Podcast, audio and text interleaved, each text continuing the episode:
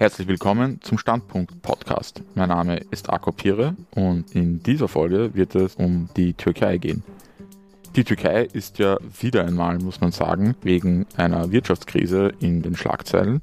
Konkret ist es vor allem die Inflation dort, die den Menschen den Schlaf und ja, manchmal vieles andere raubt. Während Inflation ja auch bei uns ein Thema ist, hat das in der Türkei mittlerweile ganz andere Ausmaße angenommen. Und deshalb habe ich mich an zwei großartige Artikel erinnert, die ich schon letzten Sommer gelesen habe über die politische Ökonomie der Türkei. Genau, sie sind von Alp Kaiseriliolu, den ich mir auch eingeladen habe. Ja, Alp und ich haben uns so gut unterhalten, dass aus der geplanten Folge eine Doppelfolge geworden ist. Während es in der ersten Folge, die ihr hier hört, um die Inflationsbekämpfung, die Pandemiebekämpfung auch und ja, die politische Auseinandersetzung im engeren Sinn zwischen der AKP und der Opposition geht, wird es im zweiten Teil stärker um ökonomische, politisch, theoretisch-analytische Aspekte gehen. Das sind dann so ja vertiefende Hintergrundfragen. Der zweite Teil wird in Kürze erscheinen, aber ich würde sagen, wir gehen jetzt mal einfach in die Sendung, in den ersten Teil. Viel Spaß! Herzlich willkommen, Alp. Ja, äh, Tag, äh, danke für die äh, Einladung, vor allem erstmal. Lieber Alp, äh, willst du dich mal vorstellen, wer bist du denn eigentlich und was machst du denn so? Ja, ich bin, äh, ich, du hast es eigentlich schon recht äh, richtig beschrieben, ja. Ich würde mal sagen, Forscher und Publizist. Ich habe selber journalistisch auch gearbeitet.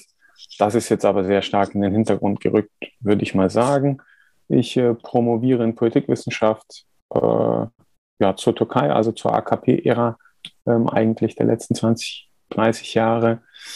Und äh, genau, lebe in Deutschland, lebe noch in Deutschland, in Berlin und äh, ja, ziehe jetzt aber in zwei Wochen äh, ja letztlich de facto wieder äh, zurück in die Türkei nach Istanbul. Ja.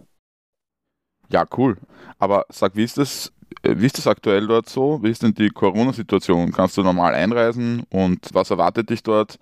Musst du dann erstmal in Quarantäne und äh, wie läuft das generell gerade dort? Wir haben ja aktuell eher so das Problem, dass sich die Leute nicht impfen lassen wollen. Mein Eindruck war ja, dass zumindest das Impfprogramm in ähm, der Türkei eigentlich sehr erfolgreich war.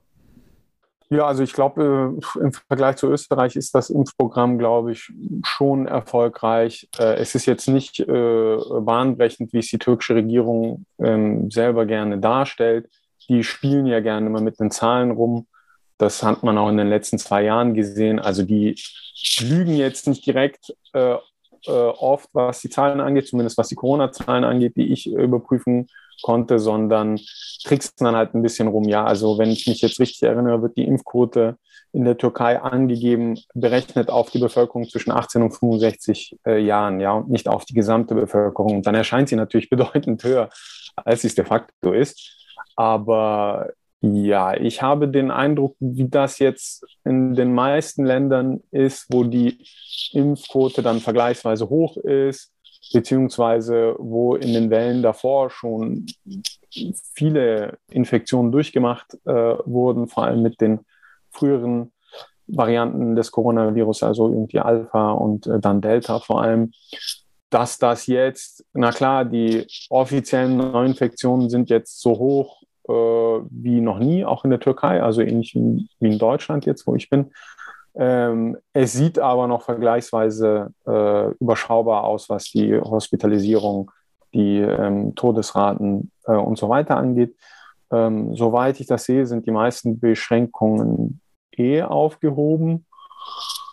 Ähm, genau, und ich meine, ich bin, ja, ich bin geboostert und ich äh, bin mir gerade gar nicht sicher, ob ich überhaupt noch einen Test dann brauche, wenn ich da äh, hinfliege. Das müsste ich jetzt nochmal nachschauen, aber Genau, ich glaube, es ist auch vor allem mit den Entwicklungen der letzten Monate. Ich habe jetzt gestern oder vorgestern noch mal so eine Meinungsumfrage von Ipsos äh, mir durchgelesen, wo dann äh, die Bevölkerung oder also natürlich eine repräsentative Anzahl an Leuten gefragt wird, was ist das Hauptproblem äh, in ihrem Leben, in ihr, im Land, in dem, in dem sie leben. Und da siehst du natürlich, naja, so, äh, ich sag mal so Mitte 2020 bis Mitte 2021 hält sich Corona und äh, Wirtschaft 50-50 grob äh, die Waage. Und äh, jetzt ist es natürlich 98 Prozent Wirtschaft und 2 Prozent Coronavirus äh, oder so. Ja, ich denke, das trifft schon gerade auch ein bisschen die Realität. Verstehe, okay. Also macht es sozusagen zumindest teilweise den Eindruck, als wäre das ja ein äh, sagen, der äh, medizinische Part dieses, dieser Krise überwunden. Ich fand es ja, ja interessant, wie du in dem Artikel beschreibst, dass die Türkei, der Erdogan, da eigentlich ein bisschen ein Ausreißer ist, weil einerseits die Höhe der Gesamthilfen, schreibst du da, äh, fast das Niveau der reichen metropolitanen Länder erreicht, also Deutschland, Österreich etc. pp. Aber die Hilfen, die tatsächlich sozusagen der breiten Masse zugutekommen, dabei sehr gering war. Damit ist die Türkei steht damit relativ allein da. Genau, was heißt das denn oder hat das denn konkret geheißen oder heißt das immer noch konkret und wie erklärst du dir das? Zumal, wo ist denn das Geld dann ähm, hingekommen? Weil sozusagen, es ist ja schon so, ich meine, auch in Österreich und ich schätze mal auch in Deutschland, sagen, war das Förderwesen sehr intransparent und die Großen haben viel bekommen und viele zu wenig und so weiter und so weiter. Aber sozusagen in Wirklichkeit war das, und das zeigen ja auch die Daten, die du zitierst, ein Vielfaches davon im Vergleich zu dem, was in der Türkei ausgezahlt worden ist, tatsächlich an ja, ähm, Arbeiterinnen und Angestellte gekommen. Auch mit dem Hintergedanken, dass die das dann natürlich ausgeben, was sie dann in der Türkei nicht konnten. Was war denn da konkret los? Warum war das in der Türkei so merkwürdig verschoben? Ja, genau. Also ich meine, das ist sozusagen eine vergleichende, also ich glaube, die Hauptquelle, die ich da anführe, ist so eine ja, vergleichende Arbeit des Internationalen Währungsfonds. Ich meine, man müsste jetzt lange über die Kategorien diskutieren, die der Währungsfonds da nutzt, aber nehmen wir sie mal kurz hin, einfach sozusagen für unsere Zwecke. Äh, die teilen ja dann die Welt jetzt sozusagen auf in äh, ja, hochentwickelte Länder mit hohem Einkommen, dann sozusagen Länder mit mittlerem Einkommen und äh, Länder mit äh, niedrigem äh, Einkommen und die ärmsten Länder. Und die Türkei zählt da halt zu den Ländern mit den äh, mittleren Einkommen. Und du siehst, das Interessante da ist, obwohl äh, sozusagen die Türkei offiziell zu diesen Ländern mit dem mittleren Einkommen zählt, kategorisiert der IMF diese Corona-Hilfen in zwei Hinsichten. Das eine ähm, nennen die irgendwie so direkte ähm, äh, Ausgaben, unmittelbare Ausgaben, Einkommensstützen, was heißt ich, Kurzarbeitsgeld oder Arbeitslosenhilfe oder wie es dann eben in den USA war, ja, also halt mal so ein 1500 Dollar Scheck äh, für, für jeden, der das braucht ähm, und so weiter.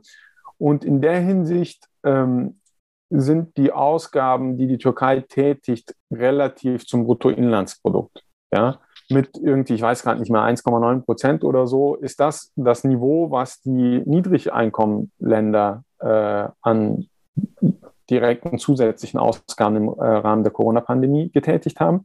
Wenn du dir dann aber die anderen, die äh, andere Seite der Corona-Hilfen anschaust, äh, indirekte Ausgaben, also so etwas wie Kredite, Kreditgarantien, Schulden, äh, diese Sachen, also die nicht direkt in ja, nein, in, in deine Taschen fließen sozusagen. Ähm, da erreicht die Türkei fast das Niveau der laut IMF äh, reichsten ähm, Länder. Und naja, ich meine, ich erinnere mich, da, es gab natürlich schon auch Kurzarbeitsgeld und sowas in der Türkei. Ähm, und das waren, äh, ich weiß gar nicht mehr, drei, vier Dollar oder so pro Tag. Ja, also das war äh, wirklich ein ähm, Witz, mit dem in der Türkei niemand über die Runden äh, kommen kann. Vor allem, weil du schon auch Phasen des, ich sag mal, vergleichsweise harten, äh, vergleichsweise harten äh, Lockdown äh, Lockdowns hattest, wo also zumindest die gesamte Gastro äh, zu war, wenn auch nicht äh, unbedingt die Industriebetriebe oder so. Sodass halt alle, die irgendwie in der Gastro gearbeitet haben, natürlich auf solche Form von Stützen angewiesen waren. Ähm, und das war natürlich völlig äh, unzureichend. Das, also ich erkläre es mir so, dass diese Form von ähm, Ausgaben sehr reduziert geblieben sind und die anderen eher indirekten ähm, Ausgaben ist natürlich also einerseits etwas, wie du es genannt hast, das bringt natürlich den äh, Großen was, weil wer nimmt schon große Kredite oder überhaupt Kredite zu äh, niedrigen Zinsen auf. Klar, jeder, wenn du keine andere Wahl hast, aber vor allem profitieren große Unternehmen davon oder von anderen Stützungsmaßnahmen. Ähm, ich habe das irgendwo im Artikel auch drin, da kann man die Zahlen sich auch genauer äh, anschauen, also wo die Pakete, die im Sinne der Unternehmensseite getätigt werden, natürlich bedeutend größer sind, ähm, auch vom äh, quantitativen Umfang. Naja, und andererseits spiegelt es natürlich sozusagen den finanzialisierten Charakter dieses Neoliberalismus äh, in der Türkei und seine Reproduktion äh, auch unter Subalternen ich finde, relativ gut äh, wieder, ja. Also, dass du sozusagen die materielle Partizipation der Breite der Bevölkerung nicht durch irgendwelche starken Arbeiterrechte ähm, oder Lohnerhöhungen, ähm, erkämpfte Lohnerhöhungen, solche Dinge hast, sondern über die Möglichkeit, wenn überhaupt dann irgendwie billige Kredite, denen du dich dann halt über die Runden hältst und äh, genau, und dann musst du die halt zurückzahlen, dann nimmst du halt neue Kredite auf. Also ich meine, die Verantwortung wird dann auf dich als Individuum abgewälzt. Das sind eigentlich so klassische Methoden der Finanzialisierung, die man von überall kennt. Vielleicht ist das in der Türkei besonders stark ausgeprägt, wenn man es jetzt im Verhältnis zu Deutschland oder Österreich betrachtet. Ich glaube, weltweit ist es wahrscheinlich gar nicht so besonders auffällig, sondern entspricht ähm, ja, einer Form semi-peripherer neoliberaler Finanzialisierung. Mhm. Dazu kommen wir dann eh noch konkreter.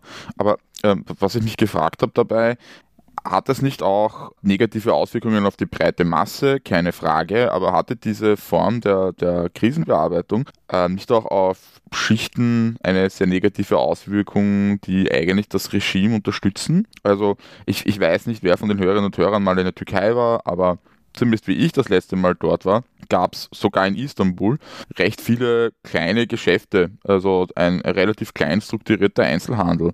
Ich kann mir vorstellen, dass die jetzt auch nicht sonderlich glücklich sind, weil die verlieren damit ja auf einen Schlag wahrscheinlich recht viel Kundschaft, recht viel Kaufkraft, die sonst zu ihnen fließen würde. Also im Vergleich zu ja, ähm, eben ähm, so Programmen, wie sie in Deutschland, Österreich oder den USA gemacht worden sind, dort eben auch natürlich mit dem Hintergedanken, naja, wenn wir das nicht machen, dann bricht die Kaufkraft weg. War das, war das in der Türkei auf, in der Form kein, kein Thema oder hat man sich gesagt, naja, mh, hm, ähm, ähm, es gibt eh billige Kredite. Also war das dann wirklich so die Antwort? Weil ich meine, man hatte dann ja höchstwahrscheinlich trotzdem, schätze ich mal, ich habe es jetzt bei dem Artikel nicht entdeckt, aber ich schätze mal, dass sozusagen trotzdem die Kaufkraft extrem zurückgegangen ist und die Leute angefangen haben, damals schon weniger einzukaufen, oder?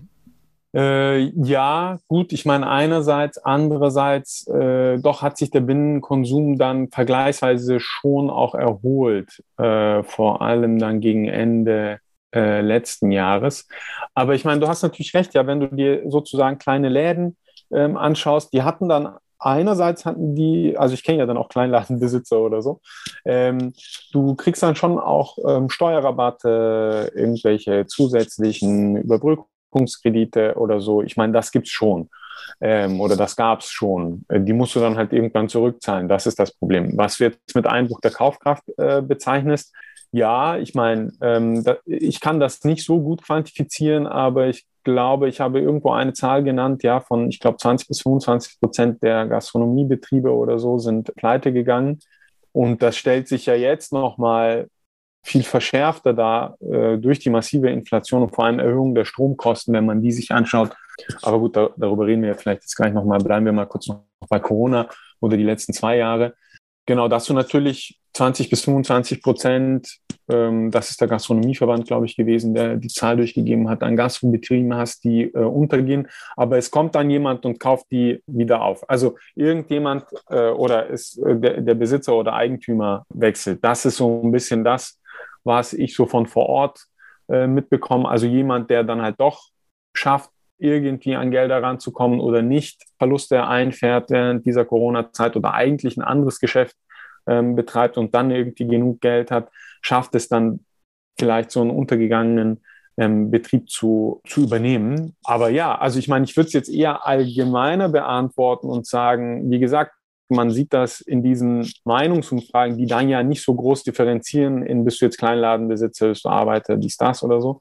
Ähm, in denen siehst du ja schon einen sehr starken äh, Umschwung hin zu weiß ich nicht, Mehrheit der Bevölkerung sagt, wir haben wirtschaftliche Schwierigkeiten, kommen kaum über die Runden, irgendwie nur noch mehr fünf Prozent oder so sagt, wir können äh, ansparen. Äh, ein Großteil sagt, zumindest war das irgendwie noch Mitte letzten Jahres so, dass das Wirtschaftsmanagement schlecht äh, ist ähm, und nicht gut funktioniert, äh, etc.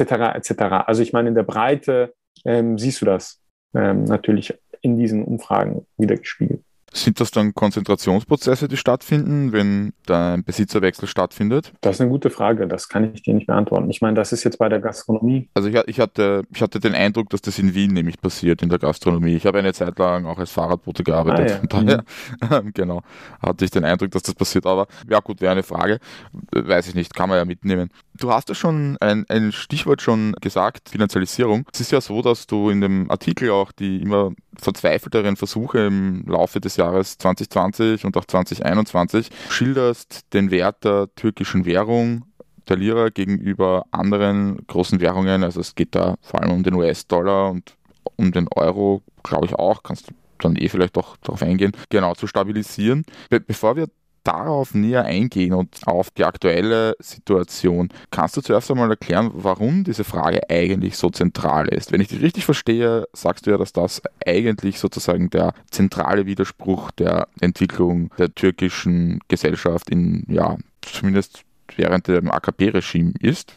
Ich weiß nicht, ob ich da richtig verstanden habe. Warum ist die Währungsstabilität eigentlich so wichtig für die Türkei und was ist denn eigentlich abhängige Finanzialisierung im Gegensatz zu einer Unabhängigen. normalen Finanzialisierung? oder was ist Finanzialisierung im Allgemeinen? Ist, ist diese Frage zu groß? Nein, nein, ich meine, ich versuche es irgendwie äh, kurz äh, zu beantworten. Also, ab also wir können, sonst können wir auch zuerst einfach mal fragen, was ist abhängige Finanzialisierung und dann irgendwie auf, kommst du irgendwie auf den konkreten Fall Türkei oder so. Ja, also ich meine, abhängige Finanzialisierung, ich würde es jetzt ganz einfach machen, heißt im Fall äh, der Türkei, dass, die, dass der Geldumlauf, dass die Börse, dass Finanzoperationen äh, abhängig sind vom Zufluss bestimmter ausländischer Währungen, also bestimmten ausländischen Kapitals. Und zwar in Dollar oder Euro gehalten mehrheitlich. Ja, ich meine, ich habe jetzt die Zahlen nicht auswendig, aber ähm, wenn du dir die Auslandsverschuldung oder so anschaust, da, da, das ist schon alles mehrheitlich. Ich glaube, so bei 70 Prozent oder so sind äh, Dollar und Euro und ich glaube,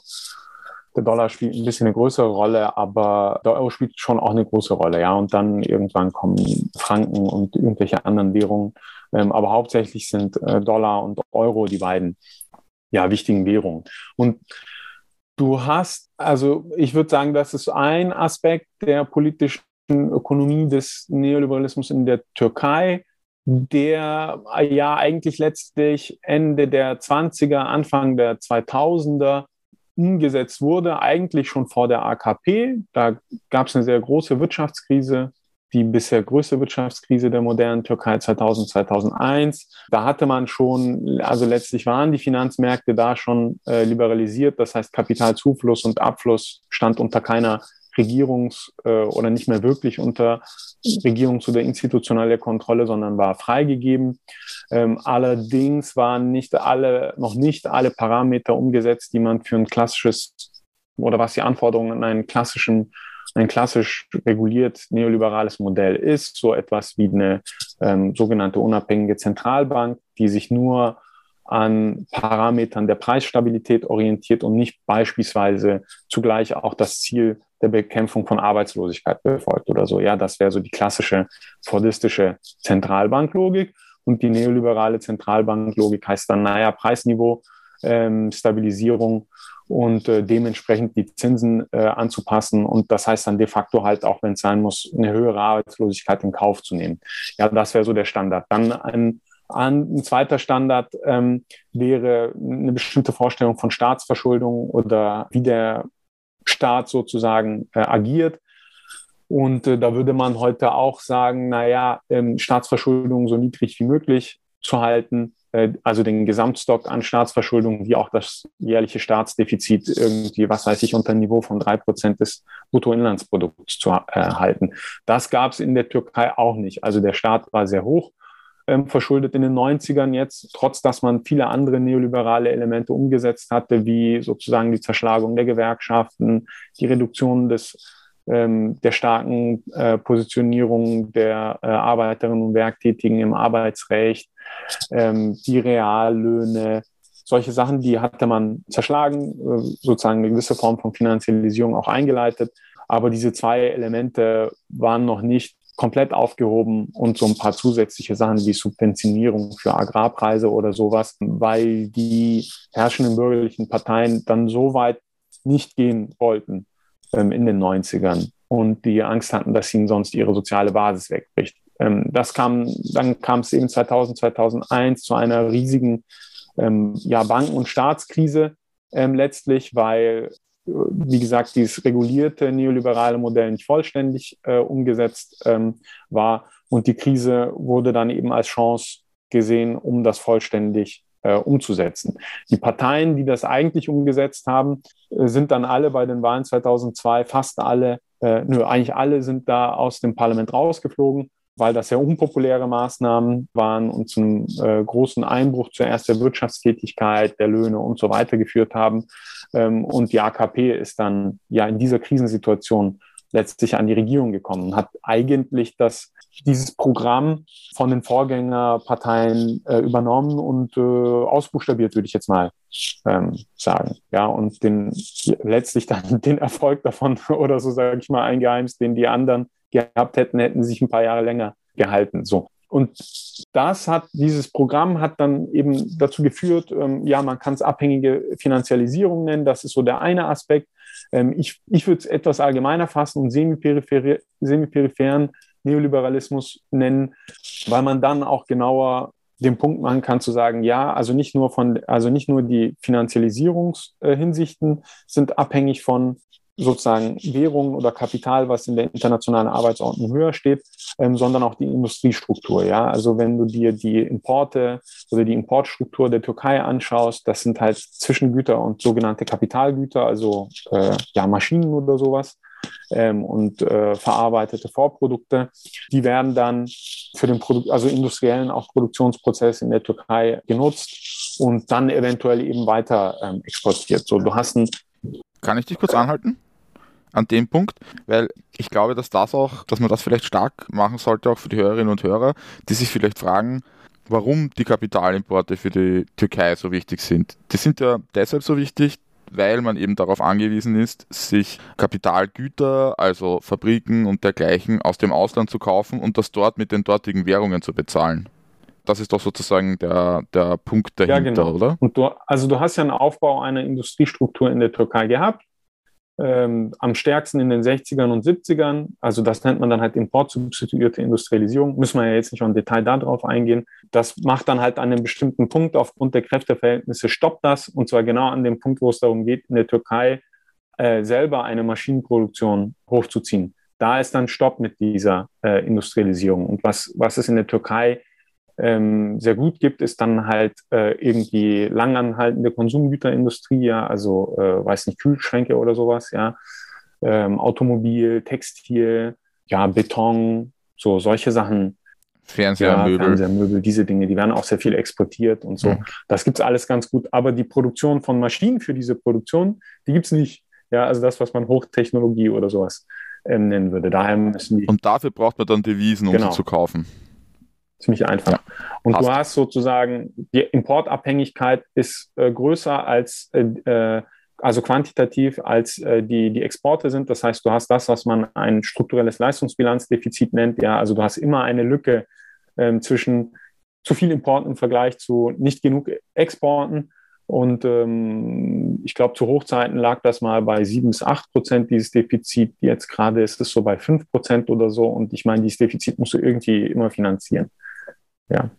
Und, ähm, und wie wird das finanziert? Naja, eben durch Kapitalzuflüsse. Also so ging das äh, ähm, ja in dieser Hochzeit der AKP-Ära, ja, sagen wir mal so die ersten acht Jahre oder so bis zur Weltwirtschaftskrise und eigentlich auch darüber hinaus noch. Ja, also eigentlich letztlich bis ins Jahr 2013, wo dann die US-amerikanische Zentralbank äh, gesagt hat, ähm, äh, wir werfen jetzt nicht mehr so viel Geld äh, sozusagen zu so günstigen Bedingungen auf die internationalen ähm, Märkte, wodurch dann der, der US-Markt wieder attraktiver wurde und Kapital wieder zurückgeflossen ist. Einerseits und andererseits in der Türkei ähm, sozusagen, nennen wir es mal die autoritäre Wende ähm, der AKP so eindeutig war, dass man das sogar auch aus dem Ausland dann angefangen hat, als eine solche wahrzunehmen. Meine, wenn man sich an die Türkei-Berichterstattung vor 2013 äh, erinnert, die war ja sehr, sehr positiv, würde ich jetzt mal sagen, weitest, ähm, weitestgehend, also jetzt im europäischen Ausland vor allem. Und das hat sich dann mit Einschlag nach GESI 2013 geändert, ähm, obwohl natürlich die, die, diese autoritären Elemente ja alle davor schon da waren. Naja, und in dieser äh, sozusagen diese Doppelbewegung hat die Finanzialisierungsbedingungen oder zum, also zumindest die Finanz, ähm, Finanzkosten der Türkei ähm, zunehmend in die Höhe getrieben. Ja, also eine, eine Entwertung der Lira ist eigentlich seit 2013 ein Thema. Ja, ähm, ich meine, ich erinnere mich, dass ich 2014 mal darüber gesch geschrieben hatte und mir dachte, krass, wie die Lira ähm, entwertet. Ähm, ja, von heute aus betrachtet war es natürlich sozusagen keine nennenswerte Entwertung, ja, weil ich meine, jetzt hast du plötzlich, gibt es ja. dann halt über drei, vier Tage, äh, wie jetzt im Dezember geschehen, äh, entwertet die Lira gegen Dollar und Euro um 40 Prozent oder so, ja, also meine historische Ausmaße. Da, dazu kommen wir gleich, genau. dazu kommen wir ich meine gleich. nur, der Prozess hat 2013 eigentlich eingesetzt, ja beginnt 2013. Eben, ja, du beschreibst ja schon, wie, wie in den vergangenen Jahren ja schon immer, die immer zu verzweifelteren Versuche stattgefunden haben, das zu verteidigen. Und äh, was da dahinter steht, was du dahinter identifizierst, und das finde ich ist auch ein, einfach eine wirklich großartige Stärke deiner Analyse. Ähm, du identifizierst nämlich den Konflikt dahinter als keinen, ich würde sagen, relativ einfachen Konflikt zwischen, ich weiß auch nicht, Arbeit und Kapital oder so, auch schon schwierig, aber darauf würde man dann eher noch kommen, aber das ist es nämlich gar nicht, sondern es ist ein Konflikt zwischen zwei Fraktionen der Kapitalseite, zwei Arbeitgeberfraktionen, äh, nämlich der zwischen großen international orientierten Unternehmen und einem, ja, einer breiten Schicht an Klein- und Mittelunternehmen. Äh, was steckt denn da dahinter? Wie kann man sich denn ähm, das vorstellen? Und sind diese kleinen und mittleren Unternehmen, sind das so eben zum Beispiel die Ladenbesitzer, die wir angesprochen haben? Und in was für einem Ausmaß sind die denn eigentlich, ja, in, in, was für einem Ausmaß sind die davon abhängig, dass politische Maßnahmen getroffen werden? Genau, und was, für ein Konflikt steht da dahinter im ähm, Zusammenhang mit der Geldpolitik der türkischen Zentralbank? Ja, ich meine, das ist jetzt natürlich die ganz große äh, Frage, ja, über die jetzt die ganze Zeit diskutiert wird. Ja, also ich meine, die einfache Antwort ist die zu sagen, okay, international orientierte Großunternehmen, die sind sozusagen viel direkter integriert in die ausländischen Kapitalzuflüsse, wie auch aber sozusagen in die Exportstruktur. das heißt, wenn die Lira zu krass äh, entwertet, sind für die natürlich die Importkosten viel höher ähm, und die Finanzialisierung äh, ist viel schwieriger, vor allem wenn eine Wirtschaftspolitik verfolgt wird, die sozusagen dem globalen Neoliberalismus nicht entspricht. Und also wie beispielsweise die Niedrigzinspolitik, ähm, die dann nach ja, dem geltenden neoliberalen Paradigma eher äh, sozusagen äh, abschreckend wirkt auf äh, Anlegerinnen, vor allem angesichts einer Inflation, die höher ist als die Zinsrate. Also da kommt ja keiner so, weil das heißt ja dann, da investieren heißt, du verlierst dein Geld letztlich, ja. So, also gleichzeitig macht es natürlich die Exporte billiger, aber es macht die Frage ähm, der Finanzierung ähm, entweder von Investitionen oder von Ankäufen, macht das äh, extrem schwierig und macht die gesamte wirtschaftliche Situation relativ volatil, so wie wir es gerade haben. Dann würde, könnte man sagen, man hat halt eher binnenmarktorientierte äh, Kapitalfraktionen, also die viel stärker auf dem türkischen Markt äh, operieren, ähm, auch in der Türkei investieren. Für die natürlich niedrige Zinsen ähm, ist natürlich viel besser. Ja, ich meine, du hast eine Zeit lang auf, auf dem Peak der äh, heute wird, also von der heutigen Perspektive würde man sagen, das war dann doch vergleichsweise orthodox neoliberale Geldpolitik im Jahr 2018 unter dem alten Zentralbankchef, der hat die Zinsen dann auf bis zu 25,5 Prozent gehoben, ja, und das ist ja der Zentralbankzins, ja, also das heißt, Banken nehmen sich zu diesem Zins den Kredit und dann geben sie den ja erst noch weiter, sozusagen als äh, Handelskredit oder so.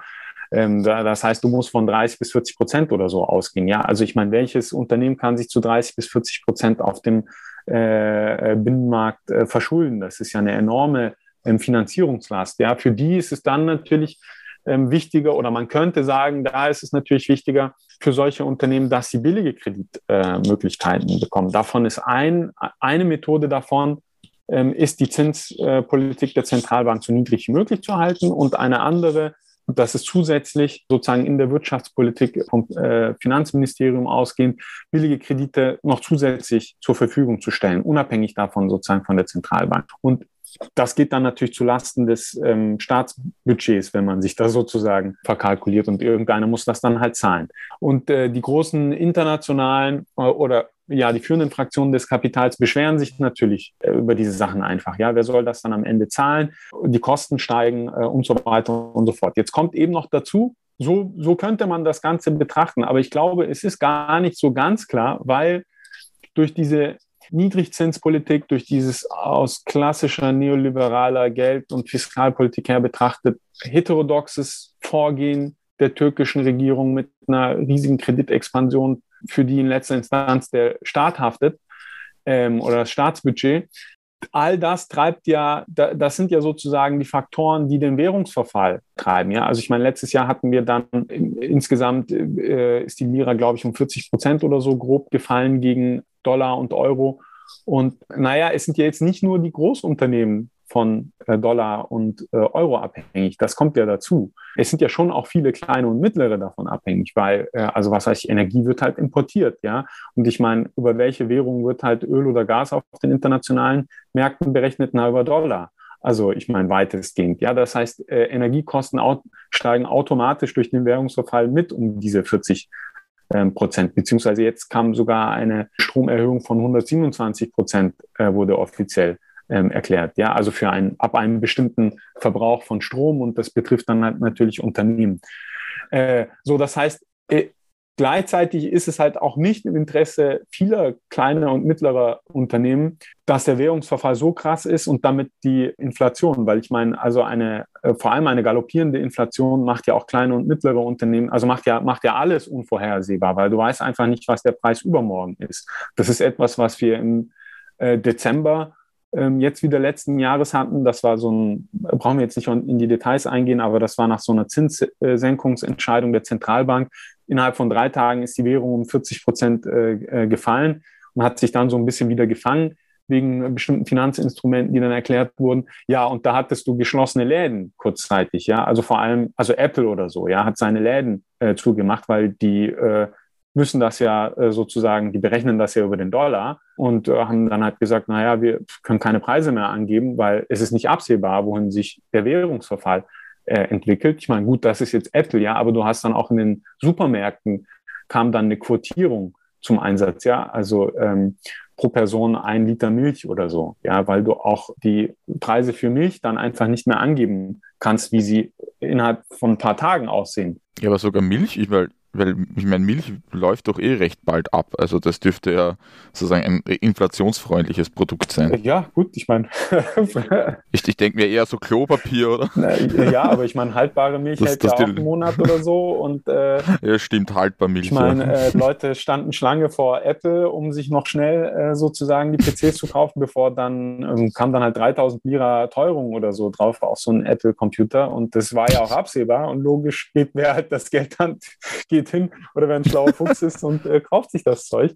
Ähm, ja, oder Zucker, Kaffee, diese Sachen, ja, also die so länger äh, haltbare Alltagsgüter sind, ähm, äh, die auf die mhm. wurden dann Quotierungen ähm, eingefügt. Das heißt, ähm, also auch äh, äh, kleine und mittlere Unternehmen haben kein, kein Interesse daran, dass die Wechselkursentwicklung und die Inflation völlig unvorhergesehen sind. Ja, und du hast auch, es gibt ja unterschiedliche Unternehmensverbände, ähm, ich nenne jetzt einfach nur zwei, ähm, weil man von denen immer sagt, die sind so krass AKP-naja. Es gibt den äh, Mysiat, ja, also der, der Unternehmensverband der sogenannten unabhängigen Industriellen. Äh, und dann gibt es den Union der Handelskammern, Top. Und äh, deren beide Chefs haben dann gesagt, ja, also eine abgewertete Lira ist eigentlich gut, weil es unsere Exporte fördert. Das muss aber an einem bestimmten Punkt bleiben und es muss halt vor allem vorhersehbar sein. Also es kann sich jetzt nicht irgendwie sozusagen übermorgen ist dann äh, die, ähm, der Dollar bei 15 und äh, in zwei Monaten ist er wieder bei 10 oder so. Das geht nicht. Da können wir keine Preisberechnung machen. Und ich meine, in diesem Mysiat sind natürlich auch viele Großunternehmen drin, aber halt viele auch kleine und äh, mittlere ähm, in der Textilbranche oder so. Und ich meine, die Handelskammer ähm, ist eh ein Verband, wo sozusagen alle möglichen Unternehmen ähm, drin sind. Und also daher würde ich sagen, es ist gar nicht, ich würde es eher so formulieren, die, also Erdogan und das Regime versuchen, diese Konfliktlinie aufzumachen und zu bespielen, so mit einem besonderen Fokus auf die kleinen und mittleren Unternehmen und versuchen das als eine Strategie zu etablieren, die mit ihr als Partei und Regime unauflösbar verknüpft ist, damit sie diesen Support bekommen. Aber ich finde das gar nicht so klar oder gesetzt, ob das auch wirklich, ob das auch wirklich funktioniert. Und letztlich, wenn man sich anschaut, sind immer noch die führenden Fraktionen des Kapitals die dann halt in einem anderen Unternehmerverband organisiert sind. Der heißt dann TÜSIAD, ja, also es klingt alles dann so ähnlich, ja, also der Unternehmensverband der türkischen Industrie. Also MÜSIAD, genau. TÜSIAD. Das sind so die beiden, die man am meisten hört, deswegen macht es schon auch Sinn, die mal namentlich zu benennen. Der, also das ist dann der Unternehmensverband der türkischen Industriellen, ja, da sind, da sind diese ganzen großen Gruppen drin, ja, Koç, Sabancı, Eza Hacıbaşı. Das sind ja immer noch die Lokomotiven des türkischen Kapitalismus. Ja, also da kommt kein, kein anderer Verband und keine anderen Unternehmen kommen da rein die können sich vergleichsweise noch ganz gut irgendwie auch abfedern, weil sie zum Teil dann auch, äh, weiß nicht, auf dem Balkan oder so produzieren. Ja, also daher dann auch viel besseren Zugang zu ähm, Devisen haben, vergleichsweise als viele kleine und mittlere ähm, Unternehmen. Die besitzen auch die Großbanken die natürlich durch, äh, also im Bankensektor geht es vergleichsweise gut, ja, also der hat, äh, die Profite sind da, glaube ich, letztes Jahr um 40 bis 50 Prozent oder so gestiegen und die sind immer noch die Lokomotiven des türkischen Kapitalismus und das weiß ja auch jeder. Also ich habe nicht den Eindruck, dass die AKP jetzt tatsächlich darauf orientiert, diese Dominanzverhältnisse komplett zu zerschlagen. Also das, glaube ich, das könnten die auch nur mit einer, äh, mit einer Revolution machen letztlich, ja, also da bräuchten, also aber das ist ja Wer geht ein solches Risiko einer popularen Massenmobilisierung ein? Deswegen, ich glaube nicht, dass das auf der Agenda steht, sondern dass man durch so ein expansives Management, was kleine und mittlere Unternehmen, die sonst vermutlich bankrott gehen würden oder viele bankrott gehen könnten, über Wasser hält, aber gleichzeitig sozusagen die führenden Fraktionen des Kapitals nicht komplett in die Tonne kloppt. Ähm, und das ist dann dieses, dieses, dieser Balanceakt, den wir, oder der Versuch eines Balanceakts, den wir gerade haben. Und es ist halt weder so ganz das eine noch ganz das andere. Deswegen finde find ich es eher ein bisschen schwieriger, glasklar das sozusagen auf den Punkt zu bringen, nee, das ist jetzt eine Politik im Sinne der kleinen und mittleren ähm, Unternehmen und das ähm, äh, weiß ich nicht. Es gibt so, also einer der berühmten marxistischen Theoretiker in der Türkei, Sungur Savran, der hat so vor fünf bis zehn Jahren oder so, hat er vom blutlosen Bürgerkrieg der Bourgeoisie gesprochen. Ja, also ich meine, mit der AKP kommt dann islamisches Klein- und Mittelkapital gegen das alte ähm, Großkapital. Und also so in der Krassheit kann ich es nicht sehen. Okay, also es gibt da Interessendivergenzen und wenn man es ausdrücken kann, Interessendivergenzen zwischen kleinem und Mittelkapital und international ausgerichteten großen Unternehmen, die aber jetzt nicht auch nicht überschätzt werden sollten. Und wenn ich dich auch richtig verstehe, die langfristigen Weichen stellen immer noch die großen und nicht die kleinen. Ja, letztlich, genau. Aber die Wirtschaftspolitik läuft nicht genau eins zu eins, wie sie es gerne hätten. Ja, klar, sie müssen Kompromisse eingehen. Genau, also es läuft auch nicht so, wie es die, die führenden genau. Fraktionen wollen. Die hätten gerne was, schon was ganz anderes. Ja. Sozusagen. Also die hätten gerne eine orthodoxe Wirtschaftspolitik, den Eckpfeiler du vorher genau, mit, hast. mit einem Update mittlerweile, ja, weil jetzt alle sagen würden, mit der Corona-Pandemie zeigt sich doch, dass bei den Lieferketten es wichtig ist, doch nahe am Absatzmarkt zu sein und nicht so ganz krasse und super flexible ähm, Lieferketten zu installieren, die dann halt äh, von China abhängen, wo dann immer mal wieder ein Total-Lockdown eingeführt wird und die gesamte Lieferkette, ähm, Lieferkettenstruktur globale bricht zusammen. Da ist doch die Türkei von Riesenvorteil, weil sie direkt an Europa dran ist. Also lasst uns doch China ablösen. Zu der Frage Gut. kommen wir noch. Das finde ich auch super spannend. Um es für Hörerinnen und Hörer irgendwie begreifbarer zu machen, auf was für Sachen das dann heraus hinausgeht. Ähm, wie, ist denn das? Ähm, kommt das vor, dass Vermieter nachfragen, ob man die Miete nicht in Dollar oder Euro zahlen kann? Ist das in der Türkei ein Thema? Ich kann mich erinnern, dass das in anderen Ländern mit hoher Inflation ein Thema war, dass nachher Leute, die in, in finanziellen Beziehungen mächtiger waren, durchsetzen konnten, dass sie in einer stabileren Währung bezahlt werden. Ist das ein Thema in der Türkei? Ja, mega. Ich meine, also genau, gleichzeitig ist dieses Regime äh, in der Türkei ja eben neoliberal populistisch. Ja, ich weiß nicht, wann genau es war. Es waren, glaube ich, vor zwei Jahren oder so kam dann ein Gesetz, was genau das verboten hat. Ja, also genau verboten hat, dass man äh, auf Dollar oder Euro Basis vermieten darf, nur noch mehr in Lira. Ja, und das ist dann natürlich zum, zum Schutz des heftigsten, was, was der sozialen Basis passieren kann. Ich bin mir gerade nicht mehr so sicher, ob das Gesetz Geltung hat. Und ähm, ja, außerdem ist es ja nur eine Maßnahme. Ja, ich erinnere mich, dass ich, also ich war ja im Sommer letzten Jahres in der Türkei und weil irgendwie auch absehbar war, dass ich da wieder äh, hinziehe nach Istanbul, habe ich mir so ein bisschen mich kundig gemacht nach äh, irgendwie Mietpreisen in Lira und die sind jetzt um 50 Prozent oder so gestiegen in Lira-Preisen. Ja, also ich meine. Ähm, du hast das skizziert, dass die Situation eigentlich sehr widersprüchlich ist in den, ja, in verschiedenen Teilen der Gesellschaft, die Regierungspartei unterstützen. Wie ist denn eigentlich die Situation des Regierungslagers aktuell? Wer ist die soziale Machtbasis der AKP und hat sie sich eigentlich in den letzten Jahren verändert? Und äh, wie schaut es denn mit denen aus, ja, mit denen aus. Ich sage das auch deshalb, weil ich daran erinnern will, dass ich glaube, ich übertreibe gar nicht, wenn ich das sage, dass circa alle sieben bis acht Monate irgendwelche türkischen Oppositionellen in Europa vorhergesagt haben in den letzten zehn Jahren, dass das Erdogan-Regime bald fällt.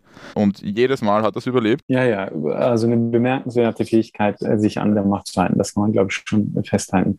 Hm, also, ich fange mal so an, ja, äh, wieder Meinungsumfragen zu potenziellem Wahlverhalten bei Parlamentswahlen und bei Präsidentschaftswahlen. Das sind ja nochmal zwei unterschiedliche Dinge die sind sehr schwankend, je nachdem, welches Meinungsumfrageinstitut gerade die Meinungsumfrage äh, begeht, logischerweise. Ja, und ich meine, bei manchen weiß man halt klar, okay, die stehen der Opposition näher und bei manchen weiß man klar, okay, die stehen natürlich irgendwie ähm, der AKP oder dem, dem Regime näher. Das ist ja also offiziell die, äh, ja, die Regierung, also offiziell die Regierung ist natürlich trotzdem nur die AKP, aber die ist ja in einem Bündnis und regiert sie ja mit der MHP, also der klassisch ja ultranationalistisch und historisch betrachtet faschistischen Partei der Türkei.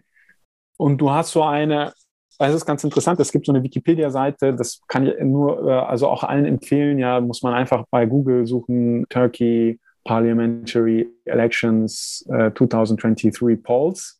Und dann gibt ist eine sehr schöne Wikipedia-Seite, wo das Arithmet der arithmetische Durchschnitt aus allen Meinungsumfragen äh, zu den Wahlen sozusagen als so eine historische Grafik dargestellt wird. Und die nehmen dann einfach den Durchschnitt sozusagen von allen Umfrageinstituten. Und gut, immer noch die Frage, ob das jetzt ein verlässliches Vorgehen ist, aber es ist ein Vorgehen. Und wenn man sich das anguckt, dann sieht man schon, dass bei Parlamentswahlen die, also AKP plus MHP, das Regierungsbündnis, das kommt so auf, ja, so 40 Prozent rum, vielleicht 40 bis 45 Prozent rum ähm, oder so. Ja, und damit ist es in der äh, Minderheit gegenüber dem Nichtregierungsblock. Präsidentschaftswahlen sieht schon ein bisschen komplizierter aus. Wenn man sich dann aber nochmal diese Meinungsumfragen auch so ein bisschen genauer anschaut, dann sieht man, dass es eine sehr hohe Quote an Leuten gibt, die man so als unsicher oder schwankend begreifen kann. Ja, also entweder die sagen, ich, also ich wähle, ähm, werde Protest wählen, ich werde gar nicht wählen oder ich bin mir unsicher, ähm, wen ich wählen werde. Und die, die werden ja bei, bei dieser, bei diesem arithmetischen Mittel, was ich da gerade benannt habe, die werden da rausgerechnet aus diesem arithmetischen Mittel. Ne? Ähm, die, die, das wird erst nach der Rausrechnung äh, hergestellt. Und die sind aber so 20 Prozent oder so. Ja, also ich meine, das ist eine, eine enorme Menge an Leuten kannst du bisher nicht absehen, wie sie sich verhalten äh, werden, weil wenn es dann zu nächsten Wahlen kommt. Und man geht schon davon aus, dass ein Großteil dieser Menschen ehemalige AKP oder also immer noch AKP, MHP Unterstützerin Basis ist. Und das, also ich meine, der, der Hegemoniekampf wird sozusagen um die Köpfe und Herzen dieser Leute äh, gehen bei den nächsten Wahlen, wenn man sich jetzt sozusagen auf Wahlen fokussieren möchte. Und da finde ich eigentlich, dass besonders fähige von Erdogan und dem Regime ist nicht nur, dass sie so, naja, populistische, wirtschaftspolitische Maßnahmen, also vor allem auch der Finanzialisierung oder so treffen, die einen bestimmten Zusammenhalt dieser Basis immer noch garantieren und, oder garantierten zumindest bis jetzt vor den letzten zwei, drei Jahren durch so Maßnahmen, ich habe es vorhin kurz erwähnt, mit dem man darf halt nicht in Dollar oder Euro vermieten. Ja, also in wessen Sinne machen wir das? Ja, natürlich machen wir das äh, gegen die äh, Geldgeier äh, für das Volk. Also ich meine, so wird das Ganze ja dann verkauft. Ja, also es gibt ja auch Formen neoliberal-populistischer Politik, die auf der Voraussetzung natürlich, dass Reallöhne fallen, Arbeitsrechte abgebaut werden oder so und so weiter. Das ist natürlich die Voraussetzung. Dann aber sozusagen im Sinne des Volkes, im Sinne sozusagen der Werktätigen oder so gemacht werden, billige Kredite, diese ganzen Formen von Maßnahmen. Ja, das ist sozusagen der wirtschaftspolitische oder ja finanzpolitische meinetwegen Background dafür, dass es in der breiten Masse dieser Basis noch so etwas gibt wie eine Unterstützung. Und das andere, würde ich schon sagen, ist eher so originär politische Methoden, wie sie es dann halt doch schaffen, diese Basis ähm, irgendwie noch zusammenzuhalten. Und ich habe immer den Eindruck, dass es so ein bisschen oder ist oft in so kritischen Analysen unterbeleuchtet. Ja, also ich meine, diese wenn man sich auch die Organisationsstruktur der AKP als Partei anschaut, klar, ich meine, die ist super personalisiert, Erdogan, ja, der kontrolliert alles, extrem hierarchisch, ja, also von parteiinternen Demokratie oder so kannst du knicken, gibt es alles nicht, ja, hat aber einen sehr starken Basischarakter gleichzeitig, ja, also ich meine, die haben halt ganz viel Stadtteilarbeit oder so gemacht und machen es immer noch, ja, also vor allem in so ärmeren äh, Stadtteilen ähm, oder so. Ja, da gibt es genug irgendwie auch ethnologische Feldstudien, die das genau dann betrachten, wie sie halt gezielt in dieser Basisarbeit auf die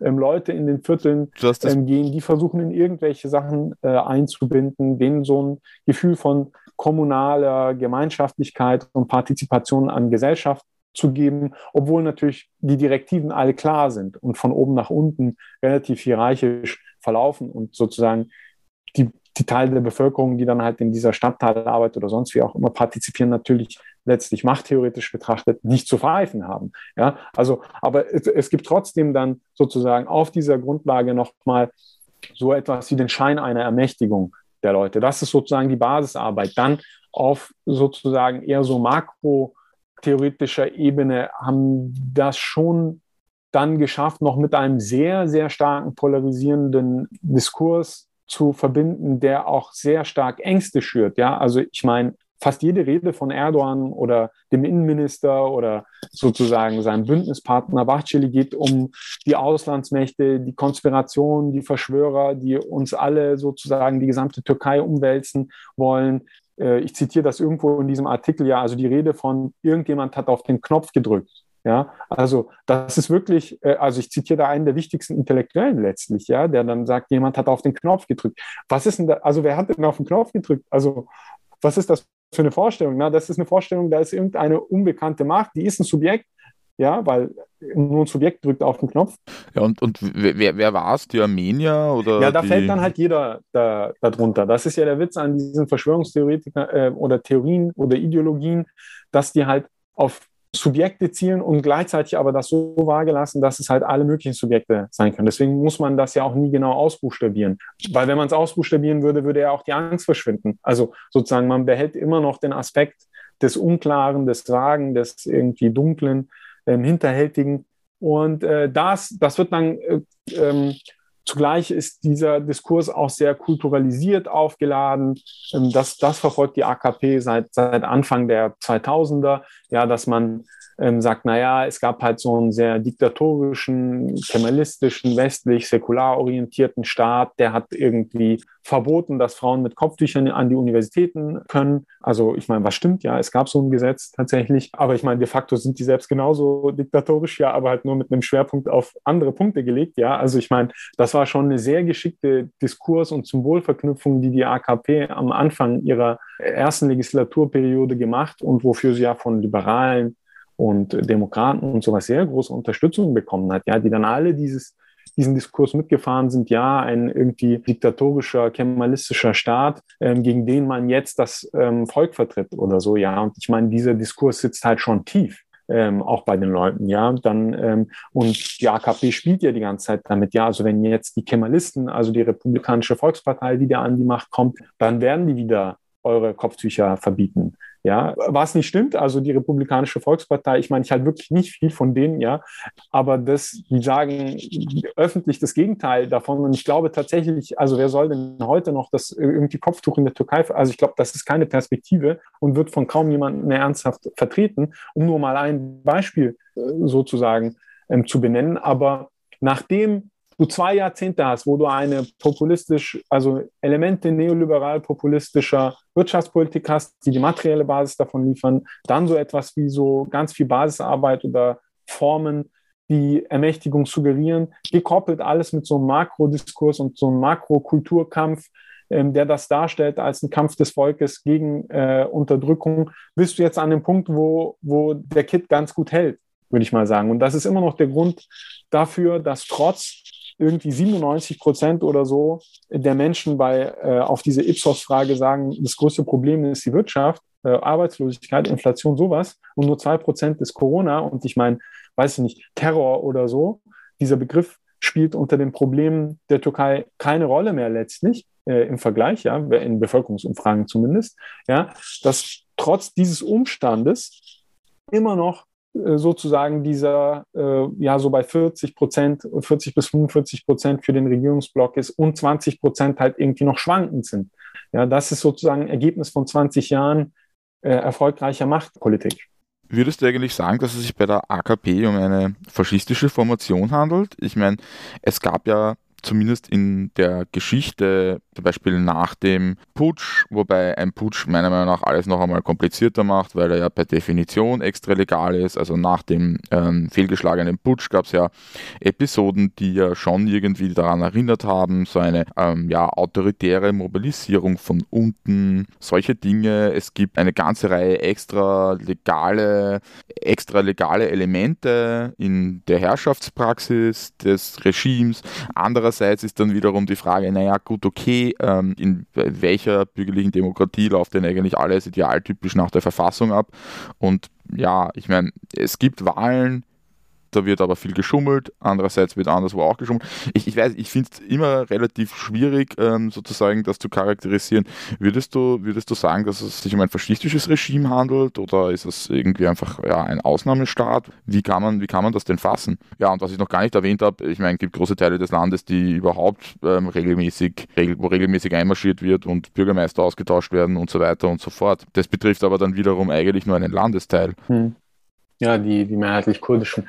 Ja, ich, gut, ich meine, die, die Staatsformfrage oder Regimetypfrage ist, äh, auch die finde ich nicht so einfach. Also ich meine, ein historischer, Fasch also wenn wir jetzt den historischen Faschismus als Beispiel nehmen, ist es das offensichtlich nicht. Ja, ich meine, ich würde zum einen sagen, also aus zwei Hinsichten ist es das nicht. Zum einen, weil diese autoritäre Massenmobilisierung von unten dann doch relativ beschränkt ist, ehrlich gesagt. Und ich fand eigentlich eher, das fand ich bestechend nach der oder während der Putschniederschlagung letztlich.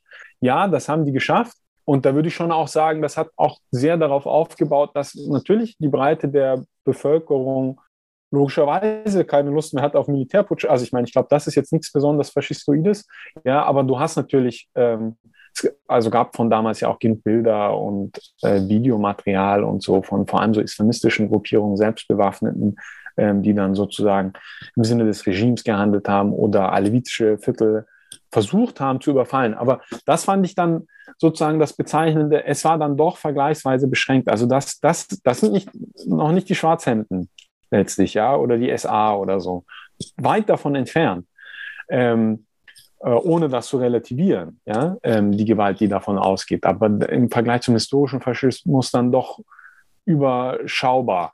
Ähm, die Restrukturierung von Staat und dem Verhältnis von Staat und Gesellschaft ist äh, sozusagen, hat ganz viel von einem Ausnahmezustand und äh, sozusagen von einem Maßnahmenstaat, wie man den halt kennt. Ja, ich meine, Erdogan stellt sich hin und erklärt die Maßnahmen ich meine, jetzt geht es sozusagen darum, ob er wiedergewählt werden kann oder nicht laut Verfassung.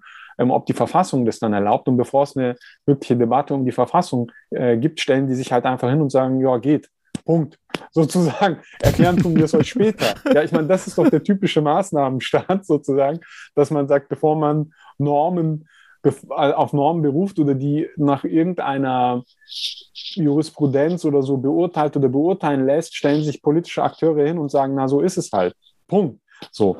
Und so macht es ja der, also ich meine, de facto ist die Zentral, also de jure ist die Zentralbank unabhängig, ja, aber trotzdem stellt sich der Erdogan hin und sagt, Zentralbank macht jetzt halt das de facto oder enthebt dann halt den Zentralbankchef und setzt dann einen anderen ein.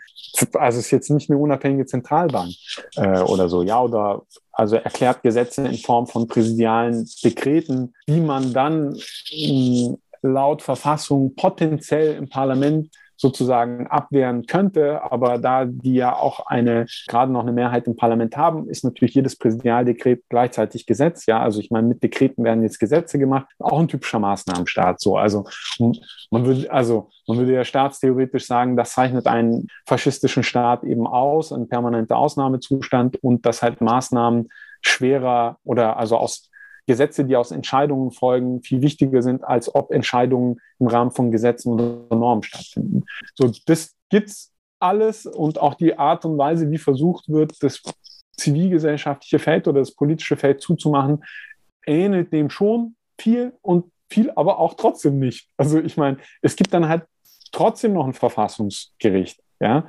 ich meine, gut, der Bachchili, also der Chef der MHP, der Hauptbündnispartner der AKP, der hat jetzt zehnmal oder so gesagt, dieses Verfassungsgericht muss man zumachen.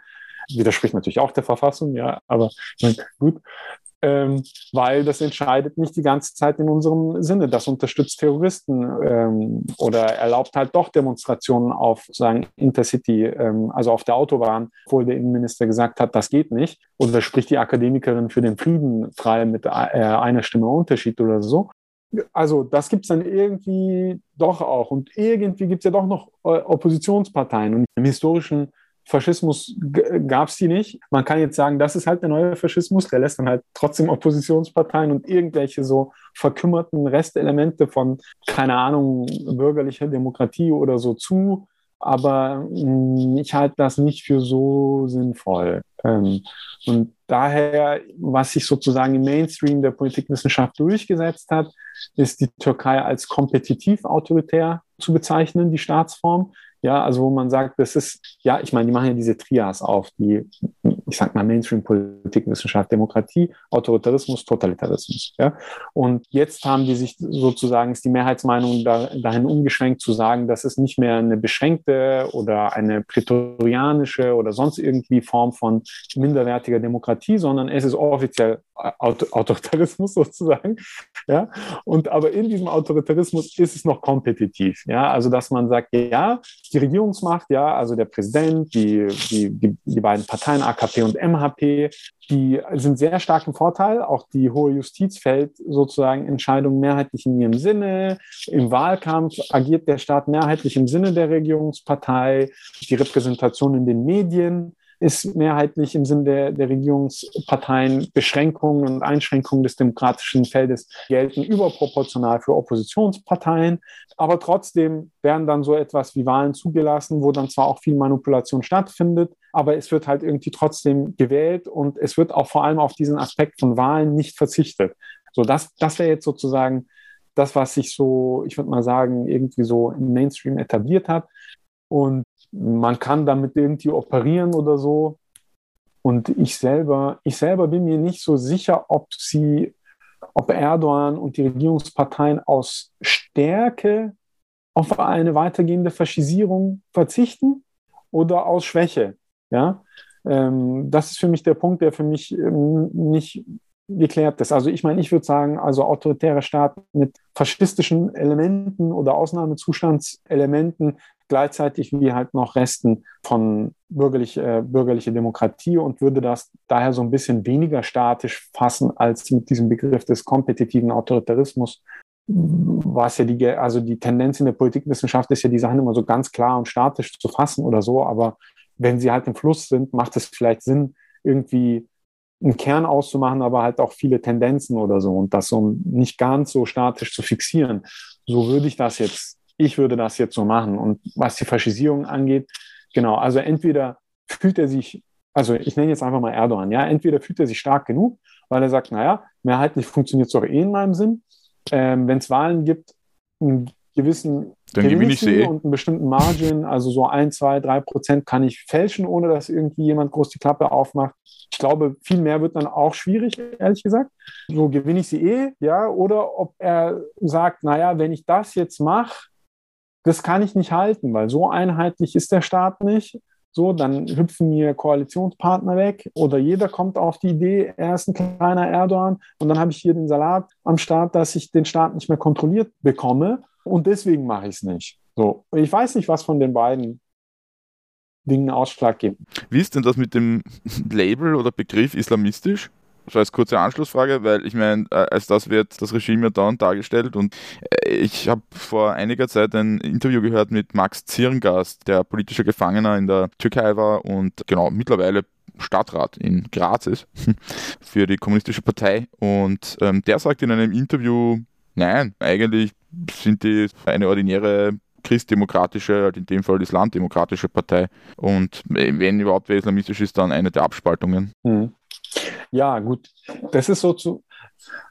Kommt darauf an, was du unter islamistisch begreifst. Wenn du jetzt, ähm, nehmen wir einfach mal, also islamischer Staat wäre jetzt das Extrembeispiel, aber nehmen, nehmen wir mal den iranischen Staat oder so, ja, also wo man sagt, ähm, religiöse Gesetzgebung ähm, ist der Kern, wonach sich äh, der Rest der Gesetzmäßigkeit ähm, richtet. So, ja. Ähm, aus so einer Perspektive sind die nicht islamistisch. Also würde, würde ich jetzt mal äh, sagen. Das ist jetzt auch umstritten. aber äh, ich würde sagen, so betrachtet sind sie es nicht. Was sie aber machen, ähm, ist natürlich, sie haben eine Islamisierung eingeleitet in der Ideologie, Kultur und Symbolpolitik. Ja? Also ohne dass du offiziell in die Verfassung so etwas wie einen Vorrang von religiöser Gesetzbarkeit oder so verankerst, setzt du eine Politik um, auch mit den Institutionen, die du gerade hast. Und dazu zählt ja auch ein Amt für Religionsangelegenheiten. Das kommt ja hinzu. Das wurde ja sozusagen unter Mustafa Kemal gegründet und ist zuständig für die Verwaltung von Religion im Land. Also das ist ja an sich schon nicht besonders laizistisch, würde ich jetzt mal sagen, oder entspricht nicht unserem Verständnis von laizistisch, dass du eine staatliche Institution hast, die für Religion zuständig ist. Und die hat, die ist natürlich sunnitisch äh, dominiert und also heute natürlich regierungsnah und hat sehr viel Gelder, ganz viel Korankurse, unterstützt de facto Erdogan, unterstützt sozusagen ähm, eine islamisierende Kultur- und Symbolpolitik äh, heute. So, und ähm, das gibt's ja, also dass dann sich der Chef, also Dianet heißt dieses Amt, ja, sich dann halt hinstellt und sagt irgendwie, LGBTQ zu sein ist pervers und das gehört nicht ins Land mäßig. Ähm, oder oder oder oder ja, also ich meine zu allen oder der Imam, der ähm, jetzt wieder zur Moschee transformierten Hagia Sophia, also ich meine, das ist so ein Paradebeispiel von ähm, Islamisierung, dass man das jetzt sozusagen wieder in, in eine Moschee rückkonvertiert hat der hat sich eine Zeit lang, also der alte ähm, der hat sich auch zu allen möglichen ja, geschlechterpolitischen Fragen oder sonst irgendwelchen Fragen äh, intervenierend äh, geäußert. Ja, da, ja, dass islamische Symbolelemente viel normaler werden im Alltag, dass das als das gilt, was unsere sozusagen in Anführungszeichen Kultur ist. Dass, ähm, also ich meine, es gibt ja kein, es gibt ja kein Alkoholverbot oder so in der Türkei, ja. Aber es gibt natürlich ein de facto Alkoholverbot, ja. Also ich meine. Das ist halt sehr teuer, ne? Ja, sehr teuer, aber es kommt natürlich noch hinzu, dass der Diskurs natürlich, also es gibt dann halt eine Diskurspolitik, die halt äh, dann sagt, das äh, ist mit unseren Moralvorstellungen eigentlich nicht vereinbar. Und dann gibt es natürlich schon Gesetze, die dann, also die, also die genauen quantitativen Details kann ich dir jetzt nicht nennen, ja, aber irgend, also in der Nähe von 300 Meter oder so in der Nähe von einer Moschee oder 400 Meter, ich weiß es jetzt nicht mehr, nagel mich nicht fest, einer Moschee oder einer Schule darf man keinen Alkohol verkaufen oder so, ja, und so diese Form von äh, Politik äh, gibt es natürlich schon, die dann halt bestimmte symbolische Elemente, die als nicht islamisch oder nicht konservativ äh, gesehen werden, dass man die versucht, entweder de jure oder de facto zu unterbinden und dadurch aber auch sozusagen ideologische oder ja allgemeine Hegemonie ähm, zu betreiben. Die Sachen gibt es natürlich schon ähm, sehr stark. Gleichzeitig aber so ich würde sagen, so seit 2015 oder 2016, wo ja auch die Bündnisarbeit der AKP sich geändert hat und weg von sozusagen klassisch islamischen oder islamistischen Fraktionen, also Gülen-Gemeinde ist so das, was man am, am besten kennt, auch sozusagen im europäischen Ausland oder so, würde ich mal sagen, die ja, sagen wir mal, wesentlich mitgewirkt haben an diesem gescheiterten Militärputsch 2016. Ähm, ich glaube, sie waren nicht die einzigen Subjekte, aber sie haben wesentlich mitgewirkt, das kann man schon sagen. Und die waren natürlich in Justiz und Polizei und so etwas sehr gut ähm, organisiert. Ähm, dieser Militärputsch ist ja fehlgeschlagen. Die AKP ist sozusagen stärker bei rausgekommen und hat ja diese ganzen angeblich, also echten oder angeblichen Violinisten aus den Staatsapparaten entfernt. Ja, und wer ist stattdessen reingekommen? Ich meine, das ist ja die ähm, große Frage. Und in diesen Jahren 2015, 2016 hat sich ja auch auf der öffentlich wahrnehmbaren äh, Seite eine Verschiebung der Bündnispolitik gegeben, AKP-Zusammenarbeit mit MHP. Das war ja davor völlig ausgeschlossen. Ja, also ich meine, das war ja ein weitestgehend ein sehr harter Antagonismus zwischen diesen ähm, Parteien. Und das war ja dann auch der Grund, warum die MHP sich gespalten hat. Aber ich meine, die MHP ist natürlich die ist nicht islamfeindlich natürlich, im Gegenteil, die sieht sozusagen, also Islam mittlerweile müsste man sagen, also seit 30, 40 Jahren oder so, ähm, ähm, sozusagen islamische Kultur als integralen Bestandteil des Türkentums. Aber ja, also ich meine, ich würde schon sagen, ähm, Ideologie und symbolpolitisches Türkentum, türkische Republik, sowas hat da ist, ist dominanter oder Pantürkismus sozusagen. Ja, also alle Türken, auch außerhalb der ähm, türkischen ähm, Republik oder eine Politik, die darauf äh, abzielt. Und naja, mit dieser Wende zum Bündnis mit diesen Akteuren fand ich, kann man schon mehr wahrnehmen, dass auch, ähm, weiß ich nicht, wieder Poster von Mustafa Kemal oder so, ja, also dem Staatsgründer viel mehr auch wieder aufgehangen werden oder die türkische Fahne oder so die sowieso immer eine ganz große Rolle gespielt hat, aber sozusagen klassischen türkischen, also der, so der, der ganz harte ähm, Islamismus in der Türkei kann natürlich mit der türkischen Fahne nichts anfangen. Ja, weil, also es ist ja. Ja, oder ich meine, vor einigen Jahren hat das türkische Militär sein 5000-jähriges Bestehen gefeiert. Ich glaube, das geht mit Islam auch nicht so richtig zusammen, kann ich mir vorstellen. Das verweist ja auch auf irgendwelche, ja, ziemlich märchenhafte, weiß nicht, Vorgänge irgendwo in Zentralasien oder so. Genau, ich kann mir nicht vorstellen, dass ähm, Islamisten eine große Freude mit solchen Feiern haben. Nee, genau. Und das ist also, es wird dann immer wieder so austariert. Ja, da gibt es dann schon auch immer Konflikte. Ich habe, es gibt dann so ein, so ein, so ein Schuhe, so ein Schuhschuhe oder so, den ähm, Schülerinnen, ich glaube, jeden Freitag oder so aufsagen mussten, wo es dann darum geht, ich, schwöre, ich schwöre ein guter Türke oder irgendwie sowas zu sein. Ja, also lege mich da jetzt auch wieder nicht auf die Details fest. Und das ist so symbolpolitisch so ein ganz wichtiges Element des türkischen Nationalismus äh, sozusagen gewesen. Und das wurde beispielsweise abgeschafft. Dann gab es einen riesen Konflikt zwischen AKP und MHP über diese Frage. Ähm, und ich bin mir jetzt gerade über den rechtlichen Status nicht sicher, aber es wurde dann vor dem Staatsrat auch angefochten. Also das Verbot wurde zurückgenommen, dann wurde es doch wieder erlaubt oder so. Ja, also ich meine, man sieht dann an diesen Punkten, ja, die koalieren, und die können schon auch, also weil die MHP halt auch sozusagen offen ist für die äh, islamische Symbolpolitik oder so, unterstützt sie das alles auch, aber mit unterschiedlichen Schwerpunkten, wo sie dann halt auseinandergehen und zum Teil eben halt auch in Konflikt miteinander gehen. Und das heißt, genau, ich würde sagen, eine Islamisierung hat definitiv äh, eingesetzt. Sie ist aber ja vielleicht noch nicht so umfassend, wie sie sein könnte. Und wie so, so harte islamistische Akteure sicher wollen. Also deswegen, ich würde das jetzt auch nicht relativieren oder als, oder ich will das gar nicht relativieren, wenn ich sage, ich finde, das ist kein islamistisches Regime. So, das ist natürlich eine der möglichen Tendenzen, wohin sich das hin entwickeln kann. Jetzt gerade ist es nicht so. Jetzt ist es so, dass man das sehr stark symbolpolitisch und autoritär und exklusiv, wie diese Ideologien dann halt sind, versucht auszunutzen. Und das ist schon, ist schon schlimm genug sozusagen. Ja. Spielt, spielt das beim Zinsstreit eine Rolle? Weil ich meine, traditionell, ähm, ähnlich wie früher der Katholizismus, ist der angeblich der Islam ähm, gegen Zinsen.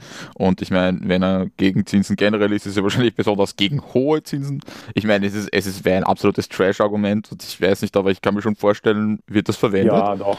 So, der Prophet hat gemeint, 20 Prozent sind zu viel. Ja, ja, ja, gut, klar. Ja, also ich meine, ich, äh, äh, irgendwann hat er sich wieder hingestellt, der Erdogan in den letzten Monaten gesagt, ich, äh, ich bin dazu verpflichtet, sozusagen entsprechend der islamischen Richtlinien zu handeln, äh, was Zinspolitik angeht und so. Und äh, ja, gleichzeitig sagt er dann aber ein neues Exportregime. Also ich meine, es geht dann halt so ineinander ja. über, also ob es jetzt islamisch argumentiert ist oder sonst irgendwie.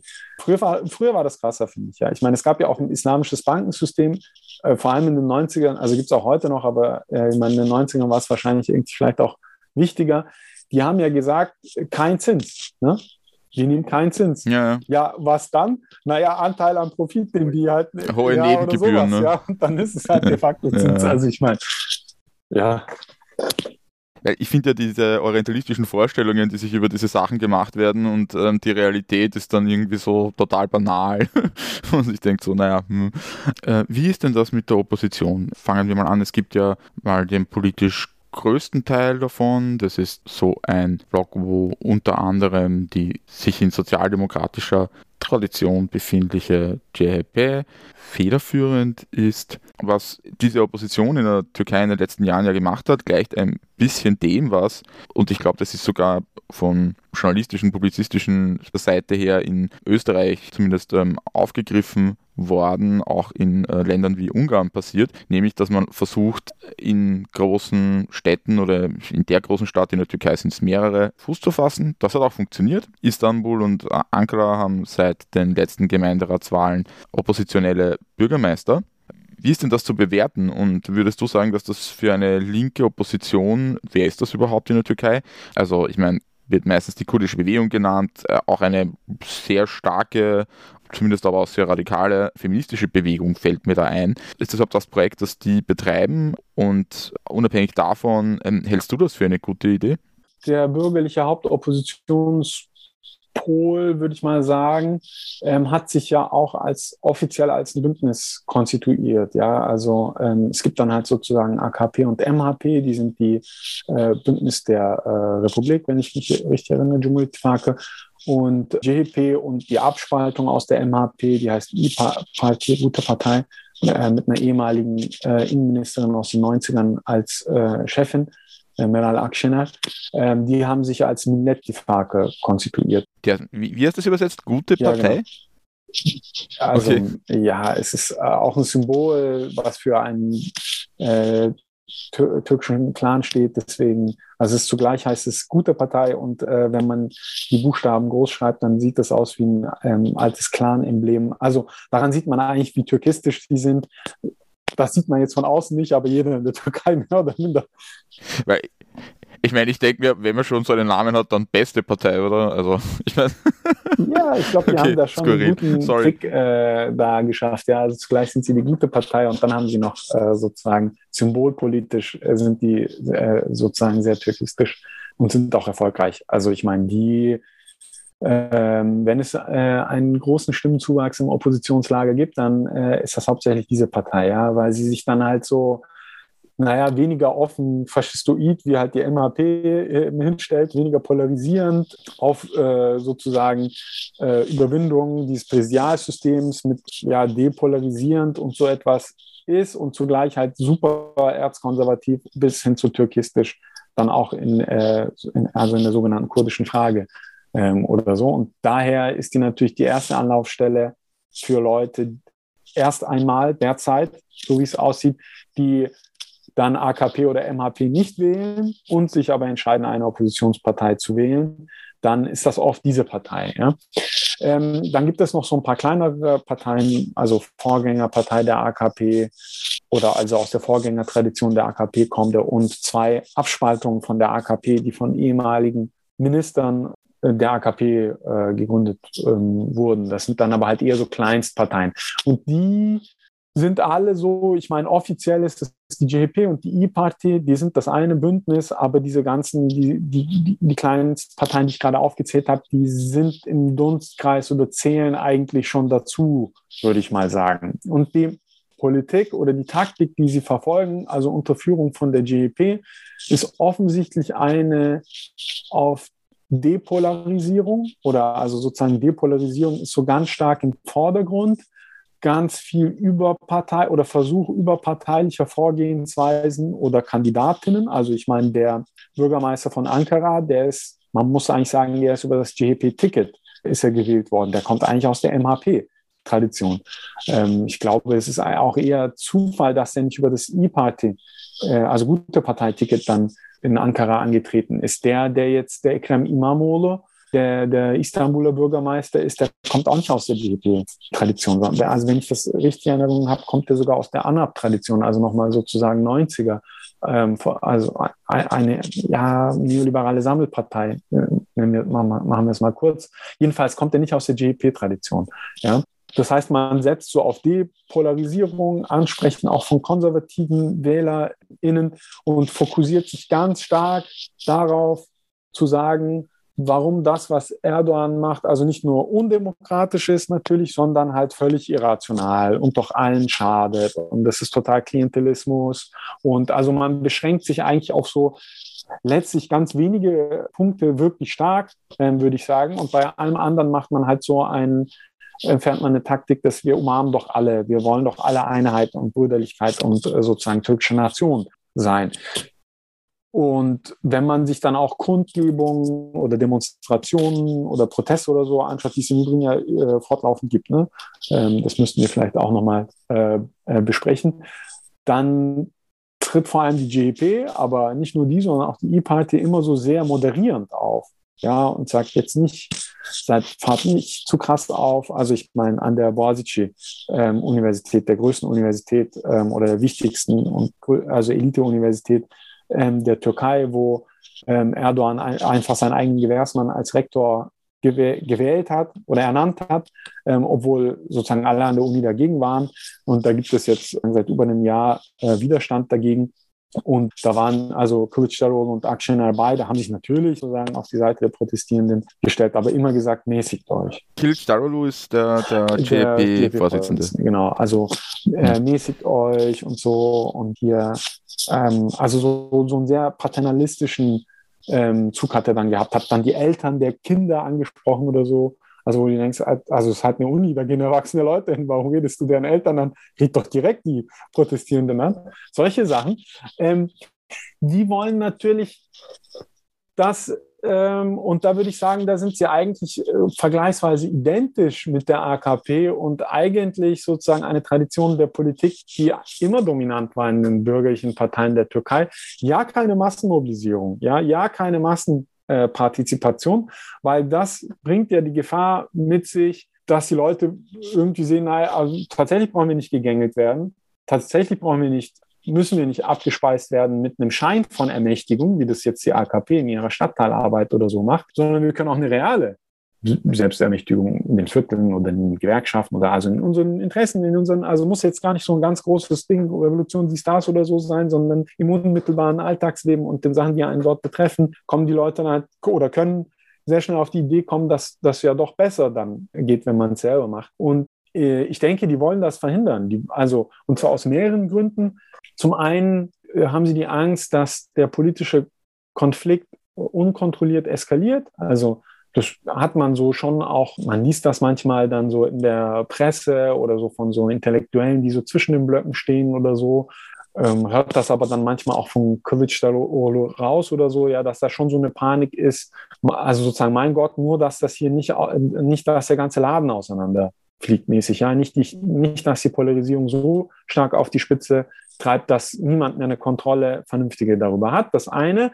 Und das andere, naja, ich meine, alle profitieren davon, dass die Leute mehr oder minder die Füße stillhalten, ja, oder stillhalten sollen zumindest, weil das macht äh, sozusagen bürgerliche Politik einfach viel einfacher. Man kann dann irgendwelche populistischen Maßnahmen oder sonst irgendetwas und der Rest von Politik erledigt sich auf Elitenniveau oder so. Ja, dann labert halt Kılıçdaroğlu mit Erdogan oder die geben sich irgendwelche wechselseitigen äh, Sachen durch und betteln sich im Fernsehen oder so, aber nicht die Leute selber äh, machen die Politik und das macht's das macht's einfacher. So, das, ähm, und ich glaube, das wollen die behalten. Die wollen auf dieses, diesen Modus der Politik gar nicht verzichten. Ich würde dich gleich fragen nach den Kräften, die es nicht dabei belassen mhm. wollen. Genau, ich würde dich nur vorher noch kurz fragen wollen zu dem Part und zu dieser Auseinandersetzung, die du gerade schilderst, zwischen diesen bürgerlichen Akteuren. Gibt es eigentlich eine Chance, dass Erdogan sein Amt lebend verlässt? das kann doch wahrscheinlich keine, kein Nachfolger, keine Nachfolgerin sich erlauben, den einfach wegrennen zu lassen, oder? Also ich würde da nicht darauf bauen, ja. Also ähm, deswegen verlasse ich mich auf die bürgerlichen Parteien nicht. Ist, ähm, die können, also es gab jetzt äh, einen Artikel auch von einem bekannteren internationalen Intellektuellen, der dann da, den Begriff Amnestie auch noch ernsthaft nutzt, ja, und sagt, also der, der davon ausgeht beispielsweise, ähm, die werden garantiert die Wahlen verlieren. Also das sehe ich jetzt gar, äh, erstmal gar nicht so in dieser ähm, Klarheit, aber okay, sagen wir mal, dann verlieren sie die Wahlen und dann spielt er das Szenario durch. Und ich, also, und dafür finde ich es eigentlich gut, dass er das so niedergeschrieben hat, weil ich glaube auch, dass das eigentlich die Rechnung ganz vieler bürgerlicher ähm, Akteure, vor allem des Hauptoppositionsblocks ist, die das aber nicht so ganz offen aussprechen. Und der hat es halt offen ausgesprochen, weil er dann sagt, naja, er wird nicht von selber gehen wollen, so, nachdem er verloren hat. Was macht man dann? Naja, wenn man es dann halt irgendwie eskaliert, dann ist es Bürgerkrieg. Das will niemand. Also kann man doch ein politisches Amnestiegesetz für, für ihn erlassen, dass er und seine Leute irgendwie nicht verfolgt werden oder so und dafür, ich weiß jetzt nicht mehr, was der genaue Vorschlag war, dafür können sie dann auch gehen oder irgendwie sowas, ja. Ähm, und ich meine, so eine Rechnung traue ich den wirklichen Hauptoppositionsparteien schon zu. Deswegen würde ich mich auf die einfach nicht ähm, verlassen. Also genau, und es gibt halt aber auch keine Garantie, dass es so läuft, ja. Und ich denke, es ist halt der Druck, das habe ich jetzt vielleicht einfach bisher viel zu wenig erwähnt. Ja, ich meine, wir reden ja jetzt ganz viel so systemtheoretisch. Ja? Also ich meine, was denkt das Kapital, was denken die Eliten, so was ist wahrscheinlich oder so. Ich meine, all diese Sachen musst du natürlich auf dem Hintergrund dessen, wie stark ist eigentlich eine sozusagen demokratische Linke, wie stark sind Volksbewegungen und können andere Interessen da durchdrücken. Und da würde ich sagen, nein, ja, nein, man muss da. Das wäre nämlich eh die nächste ja. Frage, wie stark sind die denn eigentlich? Und was gibt es denn da? Du hast Gewerkschaften erwähnt. Es ist jetzt aktuell, ähm, heute ist der 10. Genau. Heute ist der 10. Februar. Es gibt aktuell einen Streik der mhm. Fahrradboten äh, in der Türkei gegen die dortige Delivery Hero Tochter. Sie hat einen für mich nicht aussprechbaren Namen. Die Mixe, bitte. Genau. Solidarität geht raus ähm, an diese Leute. Äh, wie ist denn das mit solchen Bewegungen in der Türkei, Kurdistan, sind die, sind die stark, binden die viele Leute, sind die ein Faktor, auch die feministische Bewegung, die immer wieder für Schlagzeilen sorgt, wie positionieren sie sich zu dieser Auseinandersetzung? Gar nicht, so auf die Art, äh, welcher Erdogan da gewählt wird, ist uns egal, oder sind die dann teilweise Teil dieser nationellen Koalition? Hm. Äh, also ich meine, die spielen auf jeden Fall eine Rolle. Ich meine, gut, es gibt natürlich die HDP, ja, das ist die, bezeichnet sie mal als die pro-kurdische linke Partei in der Türkei. Die ist, die ist ja auch sozusagen am meisten der Repression ausgesetzt. Ja, ich meine, das, was du vorhin kurz erwähnt hast mit den BürgermeisterInnen, die dann durch Zwangsverwalter ersetzt werden oder so, das sind zu 95 Prozent oder so HDP Bürgermeisterinnen. Da heißt es dann halt hier, keine Ahnung, Terror, PKK, was auch immer. Also Automa Automatismus immer dasselbe Argument und dann werden die aus dem Amt entfernt. Tausende von ihren Mitgliedern verhaftet und so weiter und so fort. Aber Gut, also ich meine, die kriegt man nicht klein, die wird auch bei 10 bis 13 Prozent bleiben. Also ich meine, jetzt wird ja sozusagen, es ist ja beim Verfassungsgericht tatsächlich ein HDP-Verbotsverfahren anhängig. Ich glaube, da ist die Rechnung aber nicht so sehr die, dass man so eine Partei, also die HDP oder so eine ähnliche Partei wirklich abschaffen kann. Ich glaube, das glaubt niemand so wirklich, ehrlich gesagt, ähm, sondern es ist ein taktischer Schachzug, ja. Entweder um die Opposition zu spalten, weil die bürgerlichen Hauptoppositionsparteien sich natürlich zu einer Frage eines Parteienverbots verhalten müssen. Also vor allem, wenn sie die ganze Zeit Demokratie und also Non-Faschismus oder Non-Präsidentialismus Diskurs fahren und dann kommen die und sagen, ja, wir machen die Partei zu. Gleichzeitig sind sie aber eben auch oder also die E-Party ganz klar, aber auch die GDP sehr stark nationalistisch. Und aus der E-Party hörst du schon Stimmen, die dann sagen, naja, wir sehen die HDP schon auch im Zusammenhang mit dem Terror. Und damit ist natürlich immer PKK gemeint. So, und das heißt, eine zu offene Positionierung von denen gegen ein solches Verbot ist vielleicht auch nicht unbedingt zu erwarten. Einfach weil sie nicht so ticken und weil, weil sie sozusagen damit hoffen, auch mit diesem türkischen Nationalismus Stimmen gewinnen zu können. Also ich glaube, es ist eher so ein Schachzug des, des Regimes und versucht sozusagen die Opposition zu spalten und die HDP vielleicht unmittelbar bei den nächsten Wahlen handlungsunfähig zu machen. Und ich meine, die wissen eh, wenn man die zumacht, dann kommt halt ein Jahr später die nächste Partei hoch. Also so läuft es seit den 90ern und diese Parteien werden immer stärker und größer. Also ich meine, ich glaube, da gibt sich im Ernst niemand der Illusionen, man könnte sozusagen die Repräsentation einer unabhängigen kurdischen, nach links und demokratisch offenen Politik tatsächlich jetzt gerade abschaffen. Gut, das ist die HDP. Die wird eh bleiben. Die ist sozusagen im Bündnis, also innerhalb der HDP wie außerhalb der HDP gibt es unterschiedliche linke sozialistische äh, Parteien, die mit dir koalieren. Ähm, die sind jetzt gerade zum Beispiel dabei, was ich eine sehr gute Idee finde, zu versuchen, das zu schaffen, was man das dritte Bündnis nennt. Also ich meine, es gibt das erste Bündnis, das ist die Regierung, das Regierungsbündnis Cumhuriyet das zweite Bündnis Millet und äh, jetzt wird halt diskutiert, ob man nicht einen linken demokratischen äh, Block sozusagen dritte drittes Bündnis halt schafft. Das ist dann halt hauptsächlich HDP, ähm, linke Parteien, die in der HDP drin sind, plus sozusagen linke Parteien außerhalb der ähm, HDP.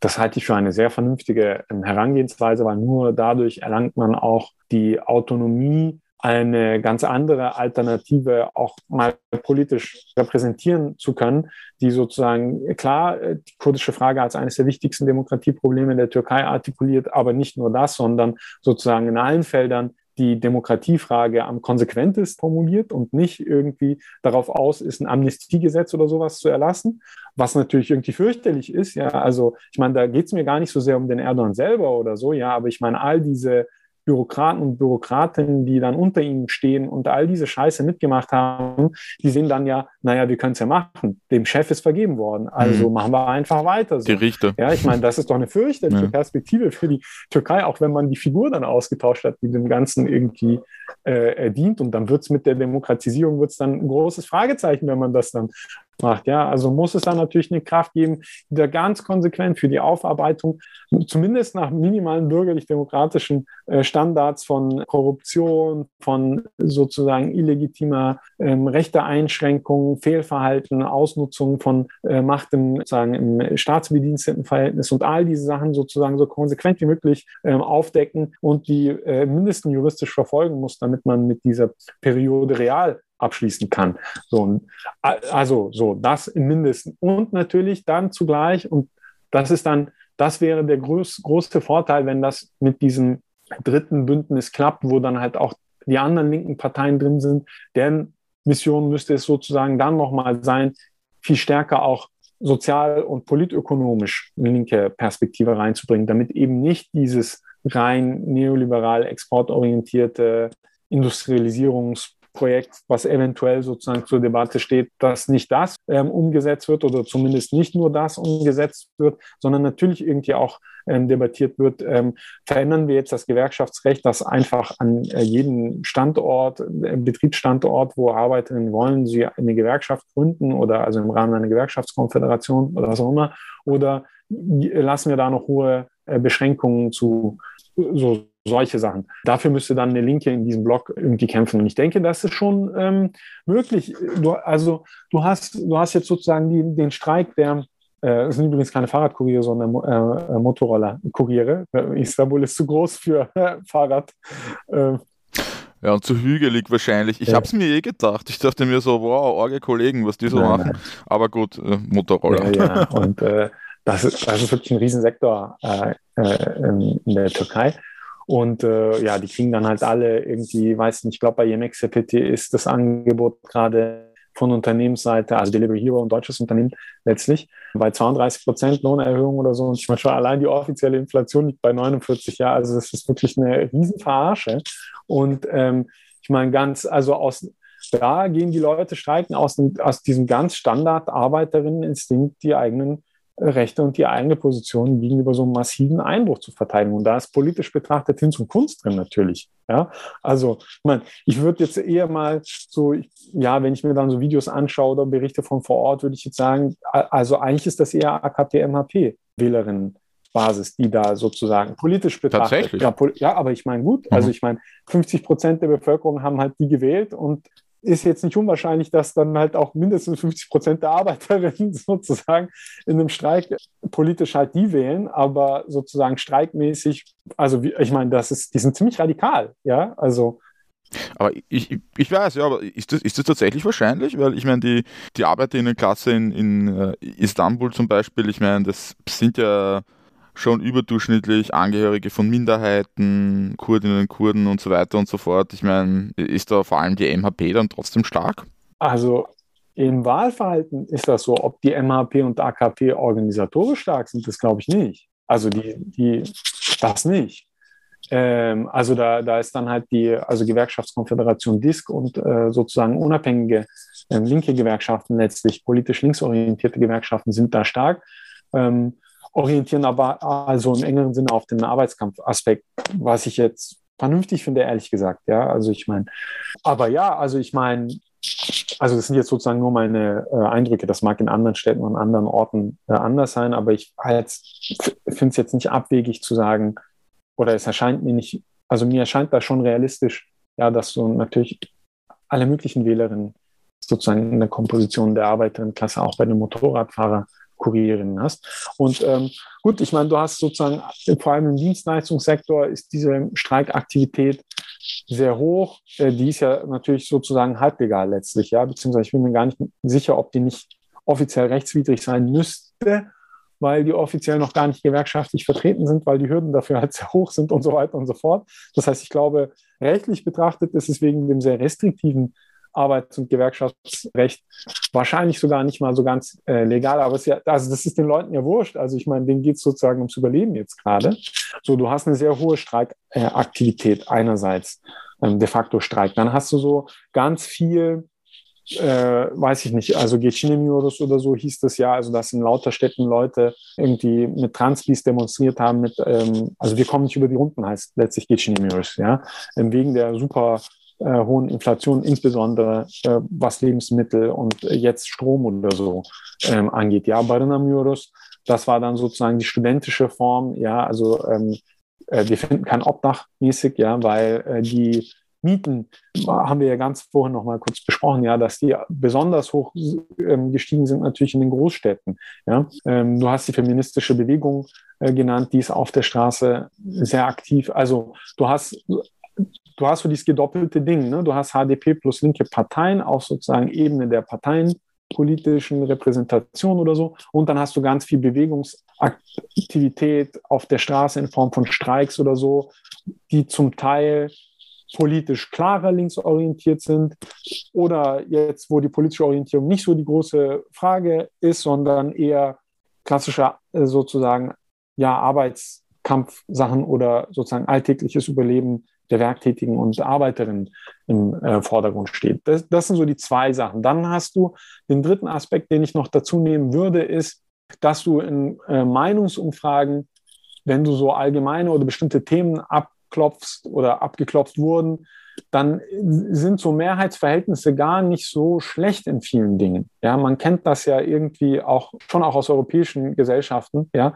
ähm, wo dann man also auch für ein angesichts des Klimawandels eine vernünftige Klimapolitik hat. In allen europäischen Gesellschaften hat das Mehrheiten, ja, aber dann halt in parteipolitischer Repräsentation oder sonst irgendwie halt nicht. Und ich meine, so ähnlich ist es dann halt schon auch in der Türkei, ja. Also ich meine, eine Mehrheit ist gegen die Abschaffung der Istanbuler Konvention ähm, gewesen, ja, also eine, eine ein Dokument auf EU-Ebene, was den Schutz von, Schutz von Frauen und anderen Mitgliedern der Hausgemeinschaft vor häuslicher Gewalt nochmal stärker verankern sollte, auch äh, sozusagen äh, juristisch betrachtet. Ähm, die Türkei, also deswegen heißt es Istanbuler Konvention, weil es in Istanbul unterzeichnet wurde, auch unter Erdogan und unter Erdogan ist die Türkei jetzt halt auch wieder ausgetreten.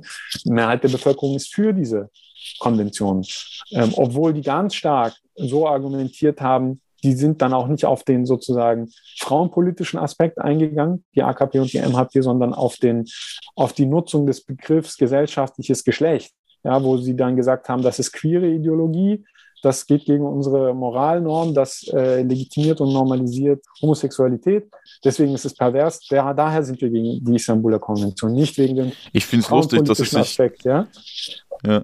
Ich, ich, ich finde es lustig, weil ähm, die europäischen äh, Rechtsextremen haben sich ja auch genau auf diesen Aspekt geworfen. Ne? In Polen, glaube ich, war das und in Bulgarien. Also. ja, also da ein, ein sich dann die, ja. das ist dann die Internationale der Rechten, ja. Ähm, und, eine recht internationale. Ja, und das hat, also ich meine, ja gut, also sozusagen äh, Homophobie ist dann, also das ist dann natürlich schwieriger, da irgendwie fortschrittliche Mehrheitsverhältnisse zu bekommen, würde ich jetzt mal sagen. Aber trotz dass sie diesen Punkt so stark gemacht haben, ist immer noch ein Großteil der Bevölkerung für die Istanbuler Konvention. Mehrheit der Bevölkerung ist dafür, dass die Universitäten ihre eigenen Rektoren ähm, wählen. Mehrheit der Bevölkerung beklagt sich darüber zu viel äh, hohe Inflation, die lügen uns mit den Zahlen an, Pandemie-Management war nicht gut, Wirtschaftsmanagement ist nicht gut, das Verfassungsgericht sollte nicht eingeschränkt werden, das sollte unabhängig äh, sozusagen Kontrollinstanz bleiben. Natürlich ähm, äh, ist es richtig, irgendwie Frauen besonders zu schützen gegen äh, äh übermännlich äh, motivierte Gewalt oder sonst irgendetwas. Ja, also ich meine, du hast in vielen Punkten hast du in so einzelnen Policyfeldern eigentlich vergleichsweise gar nicht so schlechte Mehrheiten. Also zumindest im Vergleich dazu, wie die Türkei nach außen oft dargestellt wird, als sozusagen faschistische Hölle letztlich. Also sozusagen ein, ein Typ an der Macht, der dann halt auch äh, die Massenbasis hinter sich hat, die alles auch so reaktionär denkt oder so. Ähm, zeigen da Meinungsumfragen, wenn man die hat so konkret abklopft, auch Policyfelder, ist das, kann man schon viel mitmachen eigentlich Fortschrittliches. Aber ähm, so, äh, es kommt bisher noch nicht dazu, weil sozusagen der Überbau immer noch zu äh, ist. Ja, also dieses Polarisierungsding ist noch super stark. Ähm, die Identifikation, die AKP und MHP aufbauen konnten, sind sehr stark. Aber ich glaube, man kann das ähm, sozusagen neben den Dingen, die sowieso schon fortschrittlich stattfinden, kann man eigentlich auch in diese Basis herein mit vielen Punkten eigentlich reinarbeiten. Und äh, daher, also in der Hinsicht bin ich eigentlich natürlich optimistisch. Ja? Ähm, das ist dann aber eine Frage eher von politischer Praxis und ist man dann auch in der Lage, Kämpfe auch zusammenzuführen oder zum, zumindest mal zusammen, zusammen bestimmte Kämpfe mal zu kämpfen. Ja? Also wie so ein Arbeitskampf, wo dann die politische, äh, wo dann die einen für das HDP-Verbot sind und die anderen selbstverständlich nicht ja, dass man dann äh, trotzdem erstmal diesen Arbeitskampf sozusagen erfolgreich führt. Und dann würde ich sagen, viele von diesen ganz extremen Polarisierungen bauen in solchen Kämpfen halt auch ab. Das würde ich jetzt aus eigener Erfahrung äh, sagen, so nach Gesi oder so 2013 bis so 2015. Ähm, da erinnere ich mich, man konnte plötzlich mit ja, rechtsorientierten Menschen auch über alle also über die kurdische Frage zum Beispiel ganz offen irgendwie reden, ohne sofort einen Terrorismusvorwurf zu bekommen. Ja, und warum ging das? Naja, standen halt alle auf derselben Barrikade sozusagen, ja, und plötzlich war die Neugier an allen Themen da und die Leute waren offen und so, wenn man in dieses gemeinsame Arbeiten und in den gemeinsamen Kampf kommt, kann man, glaube ich, schon wieder viel verschieben und deswegen gibt es ja auch diese sozusagen sehr stark betriebene Polarisierung, damit genau das nicht passiert. Und die bürgerlichen Hauptoppositionsparteien tragen das zum Teil mit oder würde ich sagen, das ist mein Vorwurf aus den Gründen, die ich vorhin genannt habe. Und arbeiten daher auch, also obwohl sie Depolarisierung betreiben auf der diskursiven Ebene, arbeiten sie zugleich halt auch daran mit, gerade das nicht zu machen. Ja, also und das, das ja, daher da, ähm, hat man am besten sozusagen diesen linken unabhängigen Block, der dann da versucht, genau diese Stellschrauben irgendwie zu verändern. Und ich denke sozusagen, daher sind dann all diese Fragen sind natürlich irgendwie wichtig und spannend, machttheoretischen, ja, also geht dann der Erdogan oder geht er nicht oder wird er überhaupt abgewählt ähm, oder nicht, finde ich sozusagen epistemologisch oder machttheoretisch sehr wichtige Sachen. Aber dann gibt es nochmal sozusagen die politische Praxisperspektive, die halt sagt, naja, diese Fragen haben sich ja irgendwie auch nach, der, nach dem Ding zu richten, wie erfolgreich wir sind, weil umso erfolgreicher wir in unserer politischen Praxis sind, umso weniger wird der manipulieren können bei den Wahlen, umso weniger wird er sich da aus der Schlinge ziehen können und der ganze Apparat, der ihm ähm, hinterherhinkt, umso mehr werden wir auch tatsächlich umfassende Demokratisierung